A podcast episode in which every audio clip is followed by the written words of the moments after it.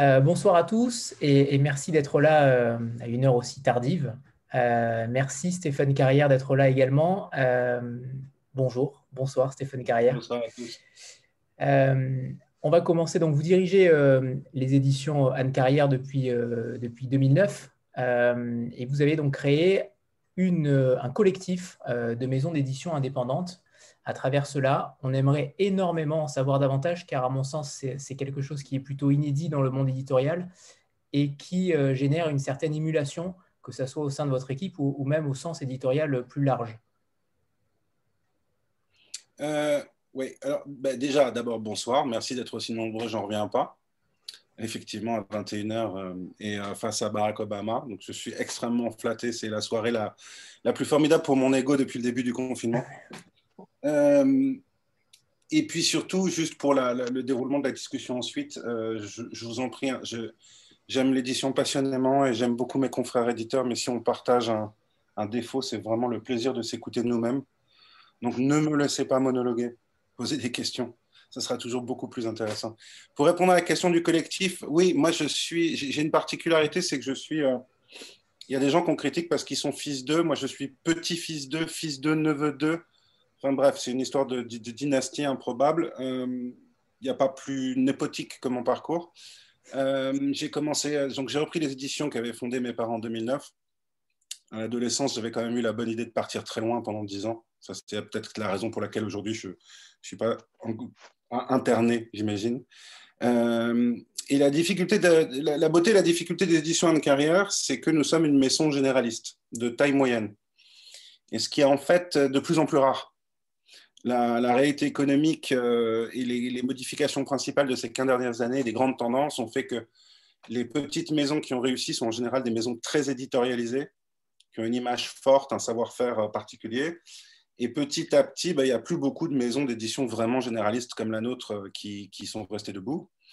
et j'en suis arrivé assez rapidement, après avoir repris la direction des éditions, à la conclusion que notre modèle était un des modèles économiques hein, les plus difficiles à tenir parce qu'il était trop dépendant euh, à des best-sellers et que euh, les, grandes, les grandes évolutions de, l'édition faisaient que les best-sellers avaient tendance à toujours, à un moment ou à un autre, partir dans des, dans des grands groupes avec des offres financières que tout simplement on ne pouvait pas suivre.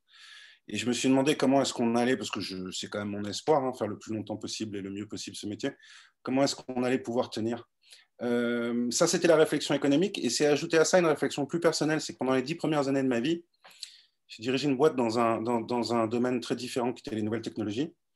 Et on était beaucoup plus nombreux.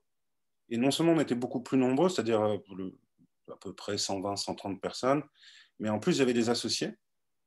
Et euh, ça a été compliqué, mouvementé, merveilleux, c'est plutôt bien fini. Mais il y avait vraiment une chose, c'est que j'étais jamais seul. Et j'ai trouvé que la direction d'une maison d'édition, c'était un exercice un peu solitaire. Ça, c'était la deuxième chose. Euh, en réfléchissant à ça, je me suis dit, donc comment, comment Comment assurer un avenir à cette maison généraliste en préservant son ADN et son histoire? Et comment faire le métier dans un, dans un contexte que je trouve où je puisse puiser moi un peu plus d'émulation? Et je me suis dit assez simplement, si on grossit, ce qui est la seule solution possible économique viable hein, pour une maison de petite taille, soit se faire racheter, soit grossir.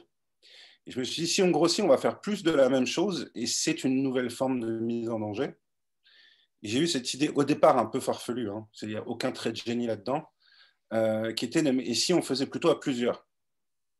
À plusieurs, c'est-à-dire à plusieurs éditeurs. Donc l'idée vague d'un groupement, d'une coalition s'est formée dans ma tête, et là je me suis heurté euh, à une question assez basique, mais qu'ont dû se poser beaucoup de gens avant moi, et, sur, et qui a été un écueil qui a fait fracasser beaucoup d'autres tentatives avant la mienne qui est celui que quand on met des maisons d'édition ensemble ou des sociétés tout simplement, se pose en général très rapidement la question de l'intérêt commun économique et donc des questions bêtement capitalistiques. Qui possède quoi, qui fait quoi et à qui revient l'argent? Et euh, il m'a pas fallu beaucoup de rencontres avec. Enfin, ça, a été assez rapidement en concertant quelques éditeurs pour voir qu'on n'arriverait nulle part. Si on commençait à réfléchir à des contrats des compliqués, de, de groupement, d'échanges de, de, participation, de participation croisée, des choses comme ça, je me suis dit, bon, ça, c'est pas possible comment est-ce qu'on pourrait contourner la chose Et la solution la plus évidente, mais, la plus poétique, a surgi, c'est en fait de, se dire on va se regrouper mais dans un cadre non pas capitalistique, mais uniquement commercial.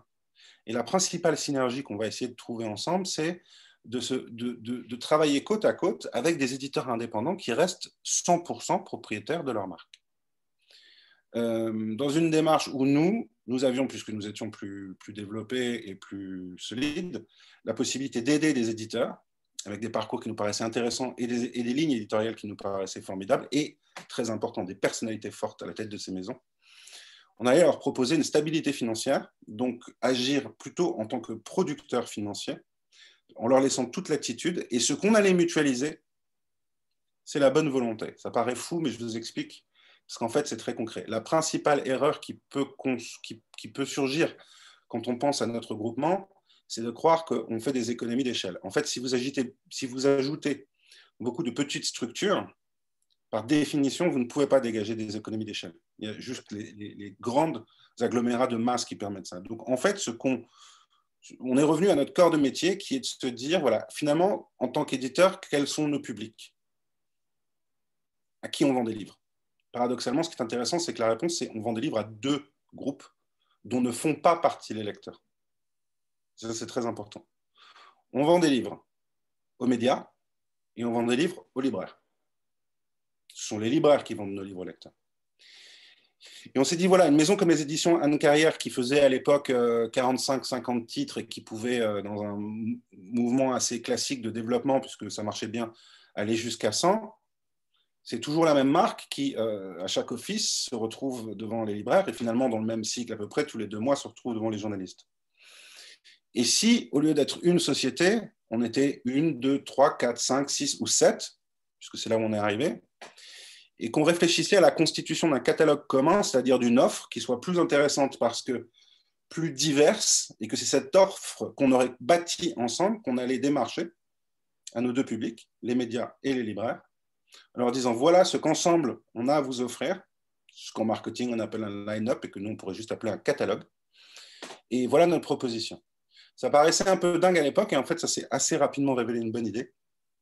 Euh, et quand je dis qu'on mutualise essentiellement la bonne volonté, c'est tout à fait vrai. C'est-à-dire qu'on produit chacun de notre côté, mais ce qu'on fait ensemble, c'est partager une réflexion sur ce catalogue, sa complémentarité, sa diversité. Et puis évidemment, tout auteur qui rentre dans le collectif, que ce soit aux éditions de carrière ou à La Ville Brûle, le dernier arrivé, les Forges de Vulcain, on, les, listera tout à l'heure, hein, le plein jour, peu importe, tout éditeur se retrouve dans un ensemble d'abord financièrement solide et ensuite avec tous les services d'une grande maison. Ça, c'est très important. Euh, quand on a comme nous des auteurs de best-sellers, on a par définition, quelle que soit la catégorie, hein, des auteurs qui sont, et c'est bien normal, euh, démarchés en permanence par toutes les autres maisons d'édition. Que ça marche ou que ça ne marche pas pour eux d'ailleurs chez nous. Et donc, une des choses qu'il faut, malgré notre taille, qui nous est moyenne et pour mes coéditeurs plus petites, une des choses qu'il faut pouvoir offrir, c'est les services d'une grande maison d'édition. Sinon, il n'y a aucune raison de rester. Euh, tous les services. Et des services de grande qualité. Les services de grande qualité, ce n'est pas très compliqué. Hein. c'est tout simplement des gens euh, correctement payés qui pourraient travailler dans des grandes maisons concurrentes et qui ont envie de continuer à travailler avec nous pour défendre notre catalogue. Donc c'est ça, là, c'est, ça que trouvent les auteurs chez nous, avec un sentiment de communauté qui, je pense maintenant, depuis 5-6 ans, je peux l'affirmer, est assez sympathique parce que c'est créer un effet de bande qui est que, et là j'en arrive, à, vous vous souvenez, j'avais dit qu'il y avait deux choses, et que la deuxième, c'était de ne pas être seul. Ben, en étant un tout petit peu, en, acceptant de descendre un peu de sa tour d'ivoire et de se, de se, confronter à la vie des autres, en acceptant de travailler avec d'autres éditeurs, de, de se montrer des couvertures, des quatrièmes, de se faire lire des textes, de réfléchir à la programmation, de se dire, tu sais, je pense que c'est une erreur de mettre ce livre en rentrée littéraire, il faudrait mieux le... Toutes les questions de la vie courante de l'édition, le fait d'être avec d'autres personnes, des éditeurs professionnels de sensibilités différentes, je pense que c'est une sorte de service finalement général qu'on rend à tout le monde. À la fin, euh, et je conclurai là-dessus, il s'est révélé que le pari le plus poétique et celui qui était le plus payant, c'est qu'on a réinventé un truc dans l'édition qui, à mon avis, n'existait plus depuis longtemps. C'est un esprit de bande, un, esprit de bande de joyeux lurons qui se marrent pas mal, qui ont plaisir à travailler ensemble, à être ensemble, et que nos auteurs le sentent, et que ça leur fait plaisir. Quand on va dans des salons, quand on va tous ensemble, quand on se déplace, quand on va voir les représentants, ils sont mélangés, ils sont tous ensemble. Et, cet assemblage qui pouvait paraître euh, audacieux au début, il s'est révélé très rapidement contagieux Et un des plus grands plaisirs que j'ai aujourd'hui depuis un an, je dirais, c'est de voir à quel point les auteurs phares des différentes maisons se soutiennent et travaillent ensemble, s'appellent, se demandent, se, s'entraident, se, donnent des tuyaux. Enfin, de toute cette joyeuse bande de frères, comme dirait Shakespeare, finalement, euh, a trouvé un terrain d'entente qui fait que dans un milieu hostile, pas l'édition, c'est pas l'édition qui est un milieu hostile, mais l'état économique de l'édition, je pense qu'on leur offre un environnement qui est à la fois familial, moderne et, foncièrement joyeux. Et ça se ressent également sur les réseaux. On sent que les, auteurs à chaque fois se soutiennent mutuellement sur les réseaux à chaque sortie de livre. Et ça, c'est plutôt sympa, Ça, hein ouais, c'est très sympa. Euh, Depras, c'est à toi. Delphine. Et il n'y avait euh, pas ton prénom, pardon. bah oui, donc c'est Delphine.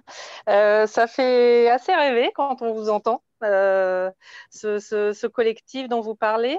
Euh, mais ça veut dire que vous avez par exemple une seule équipe de représentants qui, présente le catalogue de l'ensemble des maisons. Comment ça se passe? Oui, je vais, rentrer, je vais rentrer un peu dans les détails, vous poser une très très bonne question. D'abord, je vais le nommer, ce collectif, il est très important. le, le, premier éditeur qui nous a rejoints, c'est La Ville Brûle, Florent Georgesco et Sybille Grimbert. Florent, depuis était déjà journaliste au Monde, mais il a eu l'honneur de, se voir donner la direction des pages non-fiction du Monde.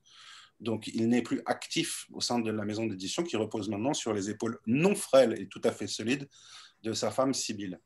Euh, ensuite est venu euh, Benoît Viro avec le Nouvel Attila, qui est resté trois ans avec nous et qui a fait le choix au bout de trois ans, parce que c'est ça aussi le collectif et c'est très important. C'est aussi important qu'il soit pas facile d'y rentrer parce que il faut montrer pas de blanche, mais facile d'en sortir quand on désire et qu'on va mieux financièrement, enfin suffisamment bien pour repartir euh, sur ses deux jambes seules. Euh, ensuite, et pardon si je fais des erreurs dans l'ordre d'arrivée, hein, mais euh, la ville brûle. Non, pardon, revenons en arrière. David Meulmans et les Forges de Vulcain, que vous connaissez sans doute. Je pourrais, n'hésitez pas à me poser des questions après, hein, j'essaie de ne pas être, être long. ensuite est arrivé Emmanuel Colas. Emmanuel Colas, un destin à part, puisqu'elle avait une magnifique maison d'édition pendant dix ans qui s'appelait Galahad, qui malheureusement a fait faillite. Et c'est au sein du collectif qu'elle a eu l'énergie et le soutien pour remonter sa maison d'édition. Euh, on est très fiers aujourd'hui, je ne sais pas si vous le savez, mais euh, nous aurons peut-être, peut-être, le concours grâce à elle, avec les impatientes de Jaili Amal. Et logiquement, qu'on devrait recevoir dans les semaines prochaines. Le 30 euh, alors, j'ai pas la date officielle encore. Le 30. Le 30, voilà, si tu me l'apprends, alors c'est encore mieux. Ah, tu veux dire quand sera nommé? Non, mais je te parle de la date où ils vont ah l'annoncer, moi. Ah oui, non, le 30, pardon, oui, bien sûr. Parce que toi, tu vas recevoir le prix concours Ouais, je vais recevoir. Le, lauréat Oui. Si tu sais déjà qui c'est, dis-le nous. Hein. Mais, évidemment, je le sais. voilà, et enfin, j'ai oublié, pardon, parce que j'avais pas fini, et ce serait vraiment grave que j'oublie les gens. elle a changé le nom de sa maison ou elle a repris le même nom? Non, ça s'appelait Galahad. Elle a fait faillite. Il était pour des raisons juridiques évidemment impossibles, puisqu'elle n'a pas pu faire de reprise de garder Galahad. Et donc, on a remonté, on en a beaucoup discuté. C'est moi qui l'ai beaucoup influencé pour appeler sa maison les éditions Emmanuel Collas. Euh, mais je n'avais pas fini et je ne veux oublier personne. Les derniers à nous avoir rejoints sont la fabuleuse équipe de Marine Zouzoula et son mari de La Ville Brûle. Je ne sais pas si vous les connaissez. Après, je pourrais vous répondre plus précisément sur chaque éditeur. Hein. Et enfin, j'en ai mis un tout petit peu à part parce que c'est plus une collaboration qu'un imprint à part entière, c'est euh, La Belle Colère, qui est, une maison de, young adultes très à part et que nous faisons en coédition avec Dominique Borde, que vous connaissez sans doute, puisque c'est le, le, créateur et le président de Monsieur Toussaint l'Ouverture. Alors, je vais répondre donc à cette question qui était euh, ce qu'on partage. Oui, nous avons donc un catalogue commun que nous travaillons ensemble et l'intégralité de ce catalogue est travaillée par la même équipe de représentants du groupe Média. Sachant, attention, puisque notre catalogue est très vaste et qu'on va de la littérature à la non-fiction, mais en passant aussi par la jeunesse, l'illustré, le roman graphique, vraiment, il y a quand même peu d'endroits où on ne va pas.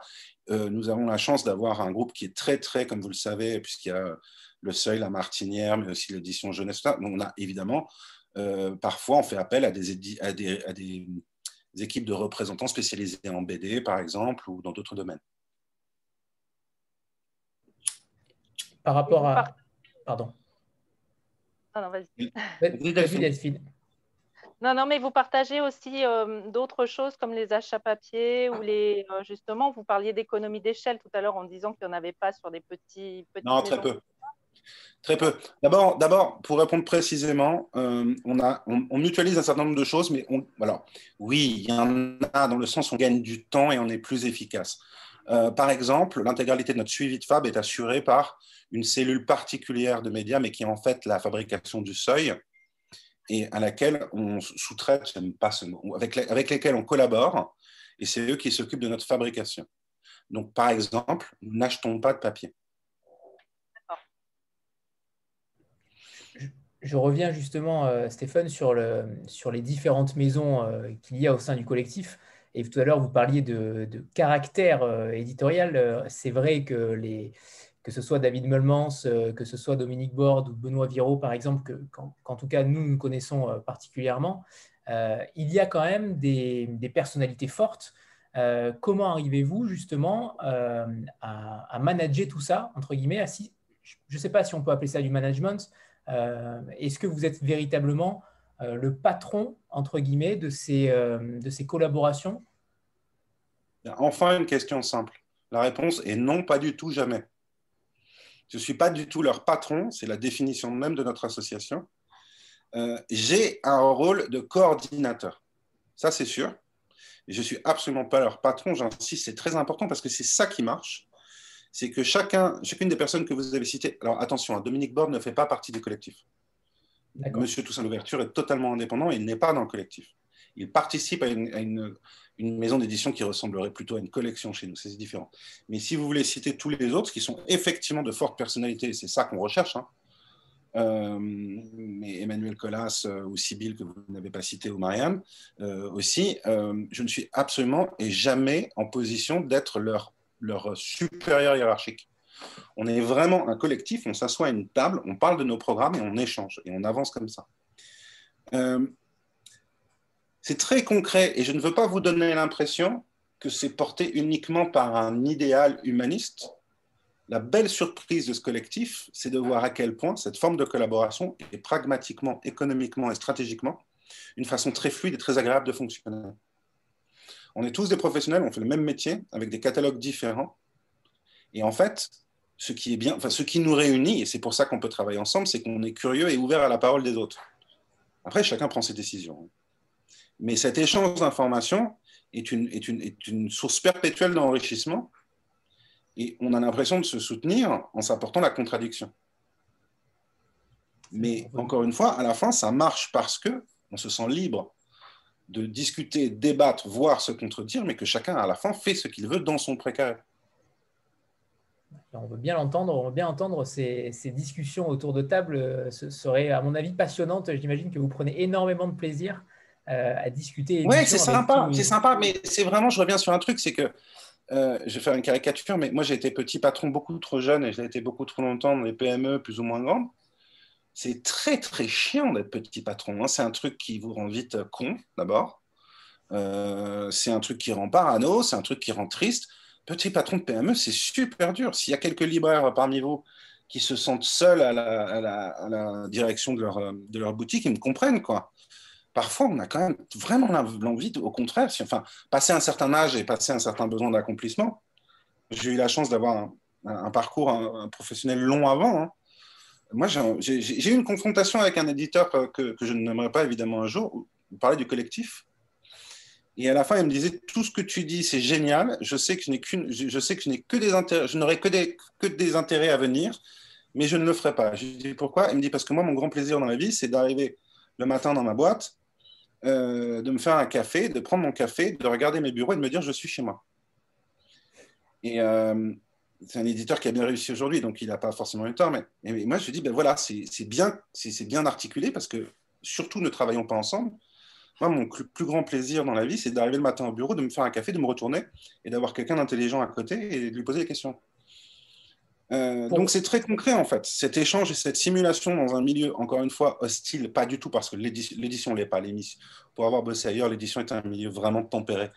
Mais, en revanche, son économie est tout sauf un long, fleuve tranquille.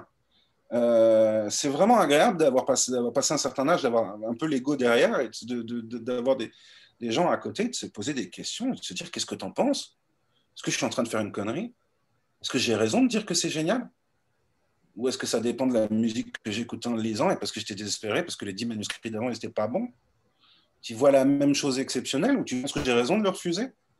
Euh, Cette couve, je l'adore, mais toi, t'en penses quoi? Enfin, des questions de base qui sont tellement importantes à la fin dans leur, dans leur, euh, dans leur répercussion. Et puis aussi, on peut s'alerter, l'édition, c'est un, un, milieu humain, on peut parler de nos auteurs, on peut se poser des questions.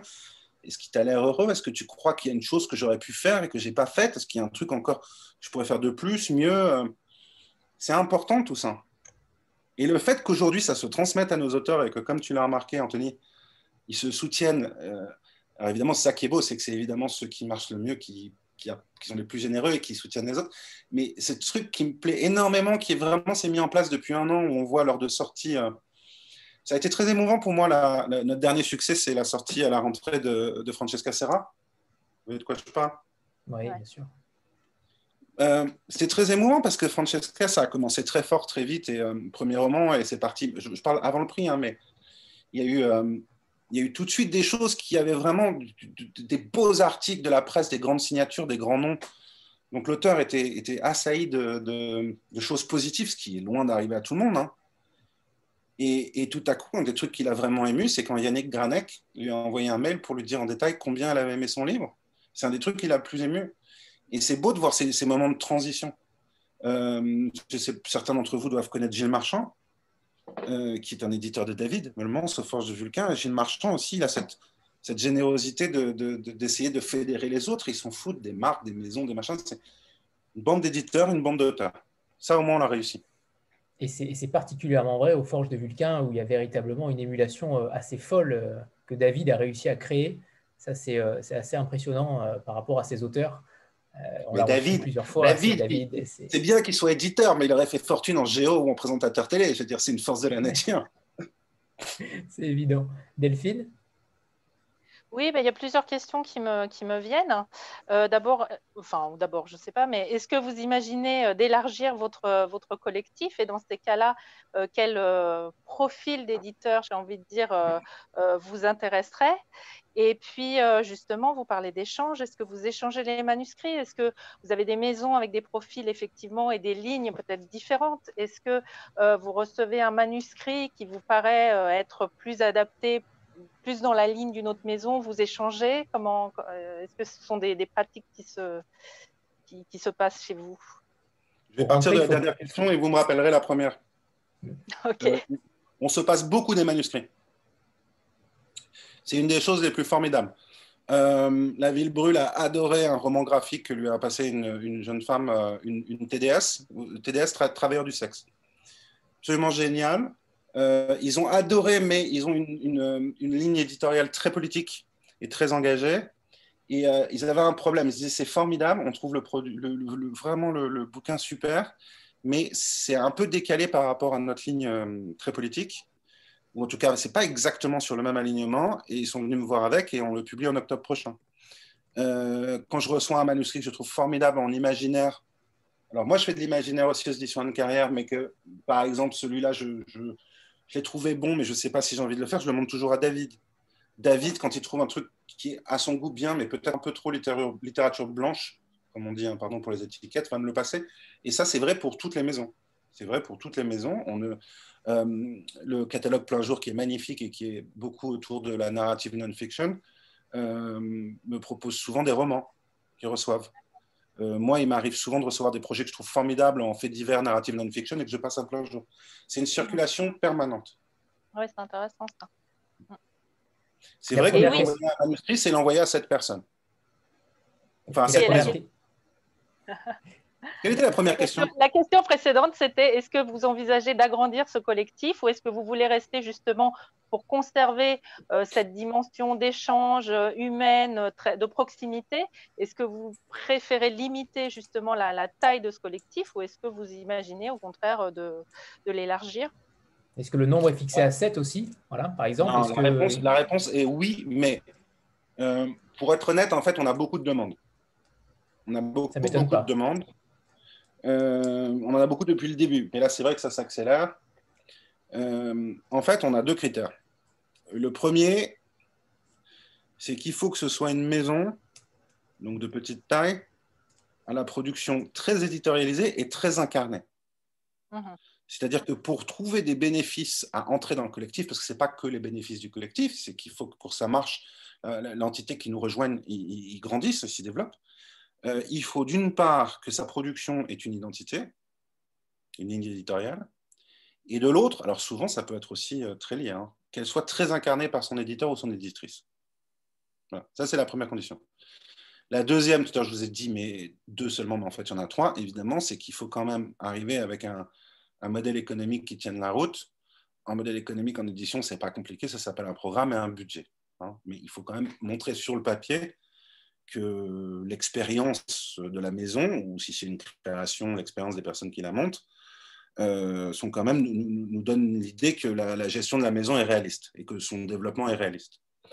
Et la troisième, qui est peut-être la plus compliquée, c'est euh, la dimension humaine. C'est que euh, on est, pour répondre très précisément à la question, tout à fait OK pour grandir. On n'est pas fixé sur un chiffre et pourquoi pas. On montrera, le, ciel est la limite, à condition, comme je vous disais tout à l'heure, qu'on ait toujours en face de nous quelqu'un avec qui on a envie de, se marrer autour de la table. Euh, c'est un apprentissage vraiment de l'altérité, hein, parce qu'on est des personnalités très différentes, pas seulement dans les comportements, mais aussi philosophiquement, politiquement. Euh, mais jusque-là, on a réussi ça. C'est que quand on est autour d'une table, on prend plaisir à discuter de littérature et de livres ensemble. Il faut que ça dure. Donc les gens qui nous rejoignent doivent apporter un dossier, nous expliquer pourquoi ils pensent que le collectif c'est bien pour eux, et nous, il faut qu'on soit convaincus qu'ils sont bien pour le collectif. Et ensuite, bah, c'est une décision collégiale, hein. il faut que tout le monde soit d'accord, puisqu'on est une bande, encore une fois. Je rebondis justement sur ça, Stéphane. Euh, je pense notamment aux éditions Marchiali, euh, qu'on a reçues aussi et euh, qui ont été rachetées par Delcourt, par exemple. Mm. Est-ce que véritablement est-ce qu'il faut être en difficulté financière pour entrer dans le collectif ou au contraire, euh, c'est un petit peu plus l'inverse, il faut déjà avoir une, une, assurance financière, comme vous le disiez, euh, pour pouvoir l'intégrer? Parce que je m'interroge sur ça. Ce n'est pas un critère. Non, mais c'est pas un critère. Alors, il y, a un, y a un niveau de degré de, de, il y a un niveau d'information dans lequel vous, n'en voudrez pas ne pas entrer. Mais en fait, euh, si une maison vient de nous voir couverte de dettes, voilà, c'est là où je voulais en venir. Une petite voilà. voilà, sur le bord de la faillite euh, et couverte de dettes et qui a besoin, avant de commencer à, produire et à faire son métier, qu'on comble ses dettes, nous-mêmes, nous sommes trop petits, humblement, hein, on aimerait bien le faire. Et pour commencer par combler des passifs. Donc en fait, il faut euh, que la maison soit saine. Ça ne veut pas dire qu'il faut qu'elle gagne de l'argent forcément, mais il faut qu'elle soit saine et qu'elle soit correctement gérée. Parce que nous, en fait, nous produisons, c'est-à-dire que nous allons nous, allons nous substituer aux besoins de financement nécessaires à la, production de cette maison. Très bien, c'était bien d'être. Mais euh, si vous avez, si vous parlez d'une maison, si vous parlez d'une maison qui est en difficulté, euh, je pense que la solution la plus, la, meilleure est d'aller dans le giron d'un groupe. On est bien d'accord. Isabelle? Oui, donc toujours un peu. Euh, bonsoir, merci euh, pour cette rencontre. Euh, toujours un peu. toujours un peu dans la même veine des, des questions. Est-ce que du coup, vous, vous avez l'impression de couvrir un scope de éditorial vaste ou parce que finalement, comme vous vous entendez tous super bien, que vous êtes quand même tous assez proches, est-ce que euh, vous vous catapultez pas un peu les, uns les autres sur, sur les lignes éditoriales? Est-ce que vous avez l'impression de couvrir quand même un, champ assez vaste euh, à ce niveau-là? Le champ est vaste. Hein. Franchement, euh, on va de. La question, c'est qu'est-ce qu'on ne fait pas? Il n'y a pas grand-chose qu'on ne fait pas déjà. Alors attention, ça reste modeste. Hein. Là, je ne veux pas avoir l'air de faire le pan non plus. Hein. C'est-à-dire que pour que vous ayez une idée de tout ça, l'ensemble de nos maisons ne produit à la fin que 80-90 livres par an. Ce qui est la production d'une maison d'édition moyenne. Mm. L'idée du collectif, c'était aussi un truc à un moment par rapport à la librairie, et pas du tout, encore une fois, pour sonner comme un, saint, hein, c'était un constat très économique, c'était que les libraires en peuvent plus. C'est vrai que la surproduction, c'est compliqué. Quand les libraires en peuvent plus, c'est que nous, on va avoir du mal. Et quand je vous disais produire plus de la même chose pour une seule maison, c'est compliqué, c'était l'idée aussi, c'est qu'on va tous se mettre ensemble pour que chacun séparément puisse ne pas produire plus. et donc se concentrer sur un catalogue de livres qu'il a bien choisi et bien sélectionné. Euh, donc la question, oui, on a, on a, on a, comment vous dire, on a, regardez, aux éditions de carrière, on est plutôt identifié comme des lanceurs de premiers romans, des découvreurs de talents littéraires, fiction, littérature blanche, et ensuite documents. On fait aussi, on fait aussi de la jeunesse, on fait aussi de l'ado, on fait aussi du document, on fait aussi de l'essai. Je ne sais pas si vous le savez, mais Camille Emmanuel a pris une direction de collection chez nous qui s'appelle Sex Appeal et qui est plutôt sur des sujets féministes, euh, euh, féministes, mœurs, sexologie, euh, enfin, tous les sujets du vivre ensemble, du corps, de, des nouvelles cultures. déjà, rien que chez nous, on couvre un très très large panel. Je vous l'ai dit, plein jour fait essentiellement de la narrative non-fiction et des essais. ils ont un essai bouleversant sur la Shoah en janvier que, je vous laisserai découvrir. Ensuite, David, comme vous le savez, je crois, est plutôt sur les littératures de l'imaginaire, français et étranger. Emmanuel Collas a quand même une particularité, c'est son ouverture au monde, à la francophonie, au bassin méditerranéen, euh, au Moyen-Orient, euh, qui j'oublie pour n'oublier personne. La Ville Brûle, encore une fois, est une maison engagée, féministe, écologiste, euh, très très ouvertement et très fière de l'être, très de gauche. Euh, la belle colère ne fait que du roman euh, d'apprentissage. Est-ce que j'ai oublié quelqu'un? Parce que ça, c'est le seul problème de l'énumération à chaque fois, c'est d'essayer de. Non, je crois que j'ai oublié personne. Le Nouvel Attila n'est plus avec nous, il est parti en janvier. Ah oui, exact. Le Nouvel Attila a passé trois ans au sein du collectif, il a décidé de reprendre son indépendance. Donc voilà, nos catalogues, pour répondre à votre question, est très, euh, sur peu de livres, très très ouverts, très divers, et c'est aussi, à mon avis, une des raisons pour lesquelles ça fonctionne bien. Pour revenir sur la question de est-ce qu'on peut euh, imaginer grandir et euh, faire venir d'autres gens, oui, à condition de ne pas faire exactement la même chose. Hmm. Alors, c'était oui, c'était ma question sous-jacente du coup. Hmm. Mais après, l'édition, c'est magique. C'est-à-dire que si vous prenez la littérature française ou la littérature étrangère, ce sont des étiquettes trop larges. On peut avoir une ligne, une patte et vraiment une façon de faire très distincte. Il peut arriver demain un éditeur qui ne fasse par exemple que de la littérature française, mais qui la fasse avec un esprit tellement, tellement marqué, tellement, tellement personnel, que son univers éditorial aura sa personnalité et ce ne sera pas du tout plus de la même chose. il me semble que cette année, vous avez lancé une, collection euh, Anne Carrière Univers. Euh, c'est une hein? blague, c'est pour ça. Non, non, mais c'est vrai, c'est vrai, Anthony. Mais j'ai oui. Hmm. Qui, est donc spécialisé en jeunesse adulte imaginaire Ouais, en fait, en fait, par goût, on s'est rendu compte, par goût et parce que ça nous réussit assez bien, euh, on a commencé à faire de l'ado, de la jeunesse et de l'imaginaire. On a commencé avec un, on a fait plein de trucs, hein, mais on a eu un gros succès avec un roman qui s'appelle la, fille qui avait bu la lune. Et ça, c'était du middle grade, c'est-à-dire du, du, 10, 12, 13. Starpoint aussi, qui a bien marché. Euh, les chroniques de Prida, enfin bref, de tout, petit à petit, de façon naturelle et organique, on a eu de plus en plus de titres qui, du, public le plus jeune, alors le public le plus jeune chez nous, c'est 10 ans, mais euh, au public adulte, en fait, euh, emporte la, enfin, vraiment partage des, un territoire qui est la littérature de l'imaginaire. Fantasy, science-fiction, peu importe.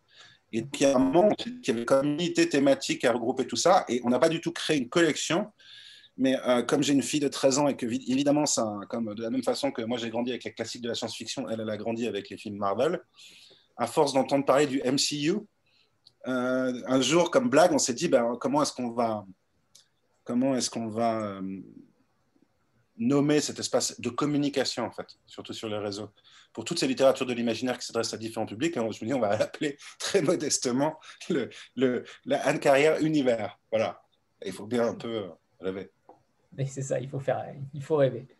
Euh, est-ce qu'on peut parler euh, des, romans de la rentrée euh, pour ceux qui ne les connaissent pas encore, et notamment de celui de Francesca Serra Est-ce que justement, est comment, comment elle a vécu ce, succès déjà Et est-ce qu'on peut parler surtout en détail du fond des livres, des livres qui sont sortis récemment? Bien sûr. Tu veux qu'on commence par quoi? Francesca? Bah, par Francesca, oui. Francesca, c'est un bon exemple. C'est un premier roman. un premier roman qui m'est arrivé, non pas par la poste, mais parce que j'avais rencontré Francesca il y a. Je pas elle est si jeune, je ne veux pas la dire. Mais il y a un certain nombre d'années, je l'avais rencontrée. elle était devenue brièvement lectrice aux éditions. Ensuite, elle m'avait proposé pour la belle colère une traduction qu'elle avait réalisée magnifiquement. Et puis, on s'est complètement perdu de vue, mais ça fait partie du genre d'être humain que vous croisez dans votre vie, ça vous est sans doute arrivé, et vous, c'est comme si vous mettiez une croix pour plus tard.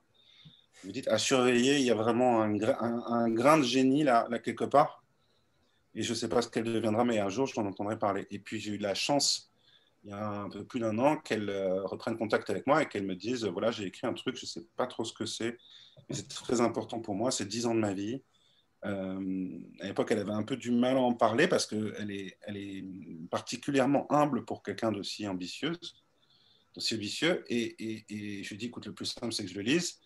Elle m'a rendu à l'époque un manuscrit qui devait faire 800 pages. Je lu en une journée ou une journée et demie. Tellement j'étais transporté, je lui ai dit, évidemment, je serais plus honoré du monde. C'était même pas pour ça qu'elle me le faisait lire, elle me faisait lire pour avis, mais je voudrais publier, je voudrais publier à la rentrée littéraire. Je trouve ça époustouflant. Euh, et voilà, et de temps en temps, les choses se passent bien, les planètes s'alignent, et la qualité d'un roman suffit, enfin suffit avec tous les efforts qu'on fait autour. Euh, mais parfois, on fait tous ces efforts et la qualité est là et ça ne marche pas. Mais là, tout s'est bien passé. C'est-à-dire que on a travaillé le manuscrit, ça s'est bien passé. On a sorti le livre, ça s'est bien passé. La presse a été au rendez-vous, les libraires ont été au rendez-vous. Euh, puis finalement, cette consécration qui est ce premier prix important, hein, littéraire du monde, parce que important, parce que pour la première fois mis un premier roman. Mais pour moi, il est exemplaire à plus d'un titre, ce, livre, dans ma carrière d'éditeur. C'est que, en fait, comme souvent, et après, attention, à partir de maintenant, je fais souvent, comprenez bien que des, des opinions. Hein je ne fais pas des règles, je n'ai pas cette prétention-là, mais je, vous dis avec autant d'enthousiasme et de, et de ferveur ce que je pense, pour autant, euh, pour autant c'est mon credo à moi. Je pense qu'elle répond à beaucoup de questions difficiles qui sont c'est quoi un grand roman? Et en tout cas, elle y apporte toutes les réponses que moi j'aime. Euh, la première réponse, c'est que avant même d'écrire un roman, elle, Francesca est une littéraire qui a fait des études littéraires et, euh, avec une passion pour la philologie, et elle s'est passionnée pour le langage. Elle s'est posé une question de façon obsessionnelle pendant très longtemps, avant même d'écrire une ligne, c'est euh, ces fameux millennials, ces fameux digital natives, c'est-à-dire ceux qui sont nés avec euh, la communication, comment on dit aujourd'hui, agrandie, la communication numérique. Est-ce que c'est une génération comme une autre, c'est-à-dire qu'il y a un argot, et les vieux disent, hum, ces jeunes, mon Dieu, qu'est-ce qu'ils parlent mal? Ou est-ce que c'est une communication Ou est-ce que c'est une génération qui, parce qu'elle est née avec un certain nombre d'autres champs d'expression langagière, que ce soit le SMS, le chat et puis tous les autres, parce qu'on sait depuis longtemps, c'est une génération qui en fait écrit beaucoup. Est-ce que en fait son langage est juste un langage renouvelé par un argot, ou est-ce que son langage a été influé de façon euh, totale par les pratiques numériques? Parce que quand le langage change, la pensée change. Quand la pensée change, la poésie l'esthétique, la philosophie, tout est motivé, le rapport au monde. Et donc, elle ne m'a pas apporté ce qui aurait été, bien déjà, hein, une super chronique euh, des ados connectés. Elle m'a apporté un livre qui avait une ambition absolument folle, qui était de dire ce qu'est cette mutation du langage. Et pour moi, c'est un grand écrivain, un grand écrivain comme l'ont été des gens comme John Fowles, comme un, écrivain majeur. vraiment, vraiment, je le soutiens. Je pense que c'est Elle a menti pour les ailes, d'une certaine façon, est un classique moderne. Pourquoi? Parce que il a foncièrement, ça c'est une autre des réponses peut-être, sachant qu'elles sont multiples, hein, à qu'est-ce qu'un grand roman, elle a foncièrement répondu à une autre question qui est qu'est-ce qu'un grand roman à nous dire, nous, ici et maintenant, du monde dans lequel on vit et des gens avec qui on le partage? Donc elle a réuni ça, un sujet extraordinaire qui est le langage, une sorte d'impératif moral qui est de dire le monde, et la dernière chose, c'est parce que c'est une, grande littéraire et un écrivain qui lit beaucoup. Mes écrivains préférés sont tous des écrivains qui lisent beaucoup, des classiques et leurs contemporains. Euh, elle a aussi, et ça c'est l'esthétique de son roman, sans le gâcher pour ceux qui ne l'ont pas lu, trouvé un mouvement, un mouvement fantastique qui est de partir du postmoderne dans la fond comme dans la forme, c'est-à-dire que quand vous l'ouvrez, les 50 premières pages vont vous donner l'impression d'être dans une série ado type Netflix, avec énormément de, de, de, réalisme et d'un réalisme un peu, un peu mis en scène et beaucoup d'efficacité parce que le suspense est énorme. Et plus le livre se développe, et Dieu sait qu'il n'est pas avare, hein, parce que c'est un, un, une belle œuvre, plus en fait vous êtes confronté, contrairement à tout autre média de création, au mystère.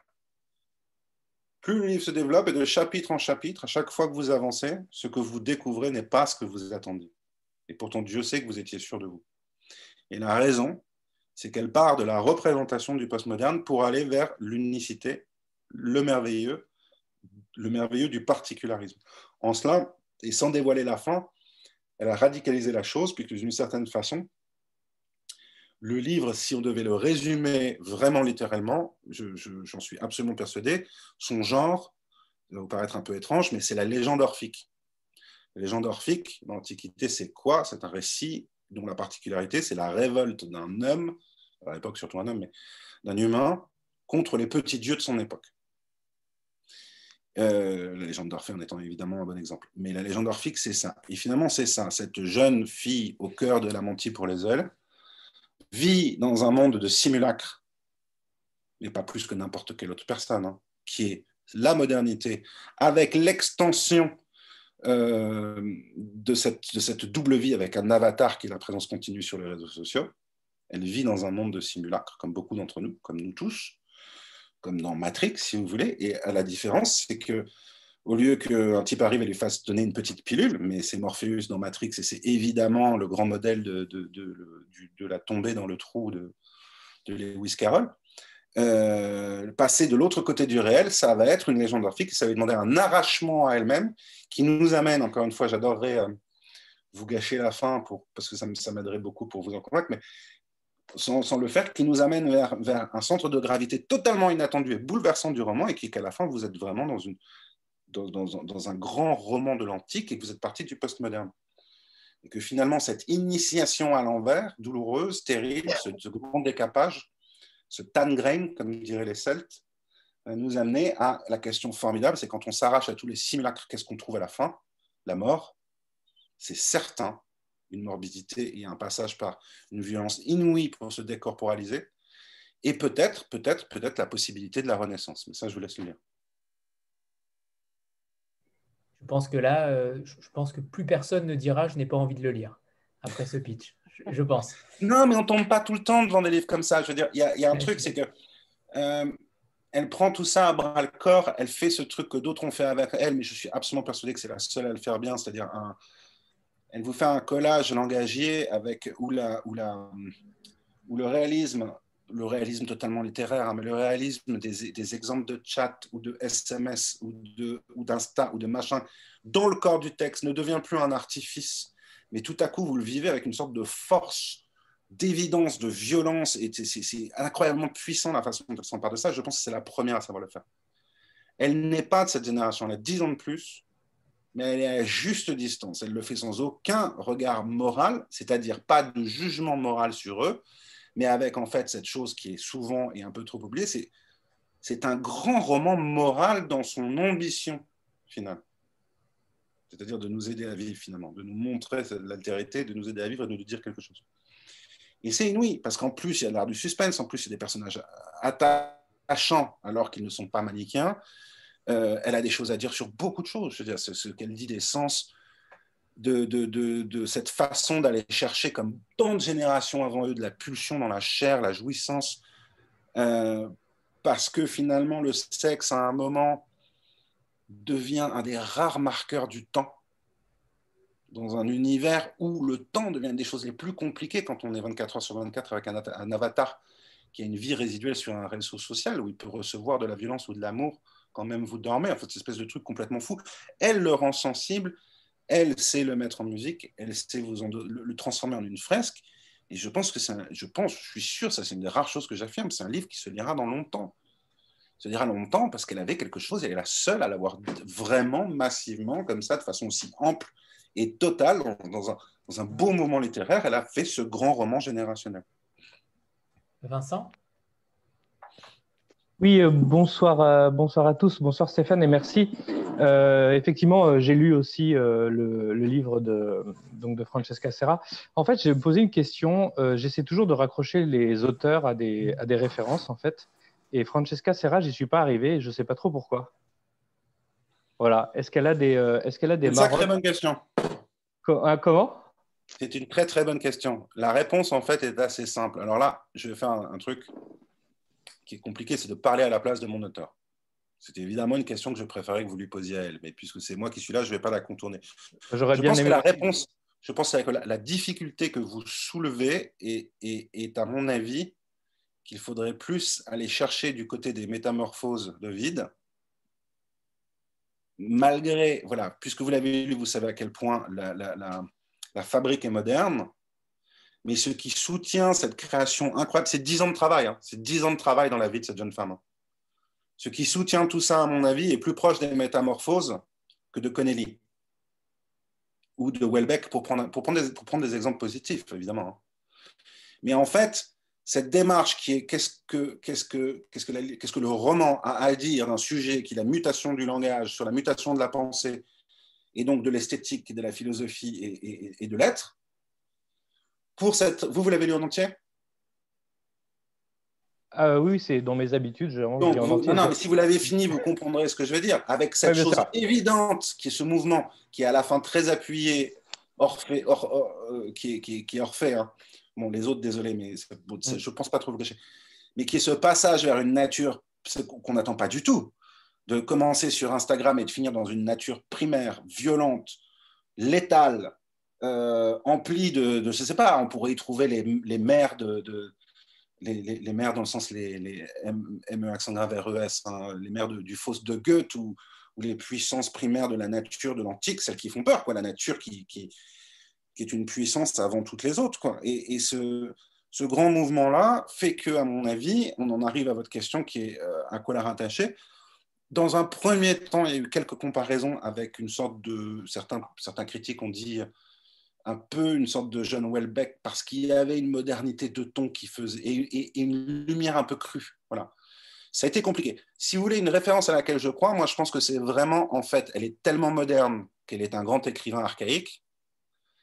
Et si on devait trouver une esthétique comparable, je pense que la seule qu'on pourrait trouver, et elle est d'accord avec moi, c'est un cinéaste, c'est Gus Van Sant. Gus Van Sant, obsédé par l'adolescence, avec une esthétique qui laisse toujours de la place à la philosophie. Et un grand double questionnement de Gus Van Sant quand même, toujours. Lui, c'est l'image et le corps. Francesca, c'est le langage et le corps. Mais il y aura beaucoup de passerelles que vous trouverez évidemment plus entre Elle a menti pour les ailes et un film comme Éléphant, ou euh, euh, le, je ne sais plus comment s'appelle, celui sur le skater, ou même évidemment son sublime euh, My Own Private Idaho. Là, vous trouverez une esthétique commune, à mon avis, quelque chose de, de très fort, de très partagé. Amandine?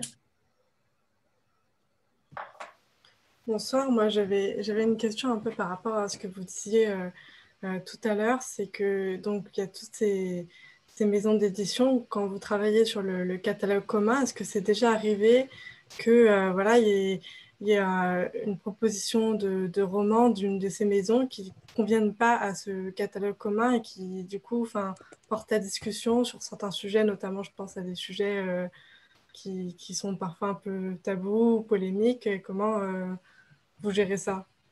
Non, ça n'est jamais arrivé. Mais est-ce que vous avez une idée précise pour m'aiguiller?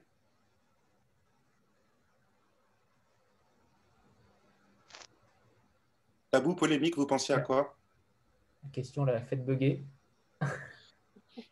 C'était vraiment tabou. Alors. Je sais pas, je pense pas à quelque chose de particulier, mais il y a certaines choses. Enfin, c'est difficile de. Enfin, voilà, il y a des romans parfois qui veulent être publiés et, le...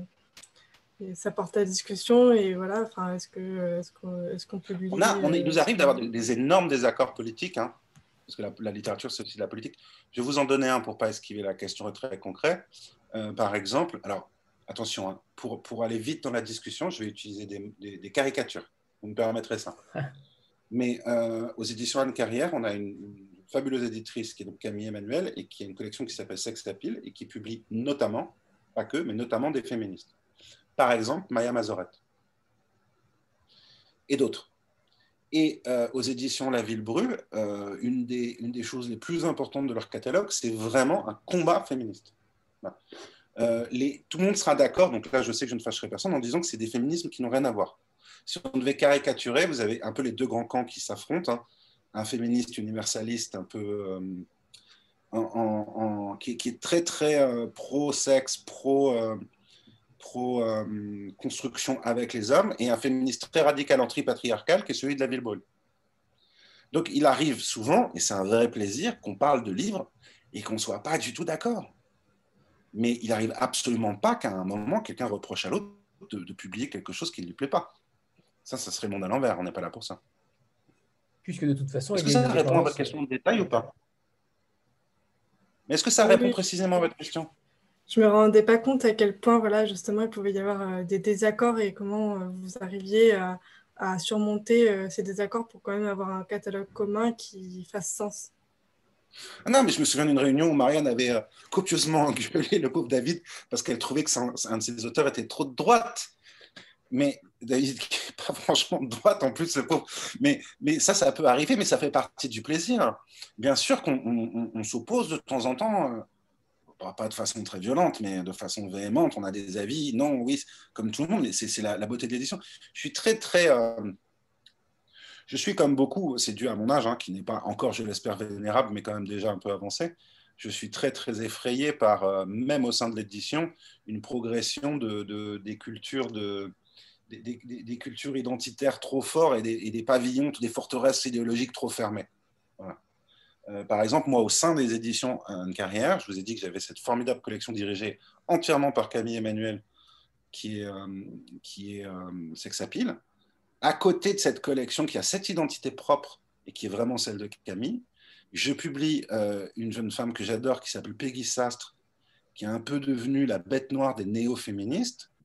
Et je publie aussi à l'autre bout du spectre bientôt une, une, jeune féministe très pardon, ça, encore une fois, c'est vraiment pour aller très vite. Hein. Mais je dirais, en apparence plus misandre, un peu dans la lignée de Moi, les hommes, je les déteste. J'aime bien, moi, en tant qu'éditeur, avoir comme ça à ma table, recevoir ces, en l'occurrence ces femmes, parce que ce sont des femmes, euh, qui, sont radicalement opposées en tout, à chaque ligne, chaque bout de pensée. Moi, ce que j'aime, c'est leur donner la parole. Il y a évidemment des choses que je ne publierai pas, on a tous nos limites. Mais ce que je veux dire, c'est que ça reste un plaisir. Euh, mais déjà arrivé récemment, c'est assez nouveau depuis deux ou trois ans, de, me retrouver face à des, très jeunes libraires, souvent qui comprennent plus ça, qui sont dans des engagements tellement, euh, voilà, qui veulent plus vendre tel livre, ou qui trouvent que ça c'est un scandale, ceci, cela. Mais je, continue à penser qu'on a une de nos plus grandes et plus belles responsabilités, c'est évidemment la, pluralité de, humaine, la diversité des opinions, des, des poétiques, des, engagements, des, voilà. Donc, en ce qui concerne notre tablé, ouais, de temps en temps, on s'engueule un peu.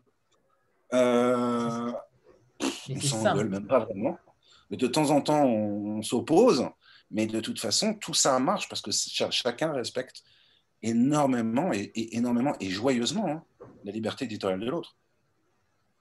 Justement, sur ces sujets euh, un petit peu, alors pas polémiques, mais euh, qui font un peu bouger les lignes, j'aimerais qu'on parle du fumoir de, Marius Geoffrey, qui parle de ces, de ces Pourquoi c'est polémique? pas, polémique, non, non, au contraire, euh, ah. c'est des, qui font bouger les lignes euh, pour parler de ces individus qui sont internés pour leur bien, euh, en tout cas de manière psychiatrique.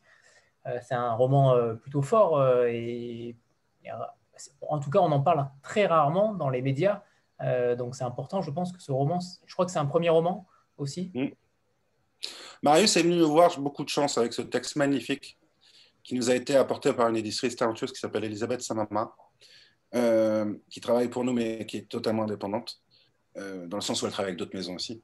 Euh, et ce texte est bouleversant. C'est un, une première œuvre, je ne sais pas s'il faut parler de premier roman, c'est toujours compliqué cette étiquette, en tout cas c'est de la littérature. Et ça aussi, c'est une belle histoire parce que le, voilà, un autre fils d'eux, avec un nom de famille assez magnifique, mais, mais pas si léger que ça à porter, et euh, c'est beau parce qu'il s'est saisi dans le domaine de l'autofiction d'une expérience importante, d'un thème important. Il en a fait un bouquin génial. Mais encore une fois, qu'est-ce qui en fait un bon roman Pardon, un, bon récit, un bon texte. Enfin bref, qu'est-ce qui en fait de la littérature C'est que l'histoire est simple. Marius, euh, jeune alcoolique, et je parle bien de la maladie et non de sa déclinaison mondaine, hein. jeune alcoolique, un jour, s'effondre dans une terrasse de café, se sent partir et appelle au secours son frère. Ses parents sont très très loin ailleurs dans le monde. Son frère débarque inquiet, c'est pas la première fois. Il le voit dans un état pas du tout dangereux pour les autres, hein, mais, franchement préoccupant. Et euh, comme c'est pas la première fois, il faut réagir et il l'emmène, et il a bien raison, hein, aux urgences psychiatriques de Sainte-Anne. Le lendemain, le jeune Marius se réveille, euh, on lui fait passer un.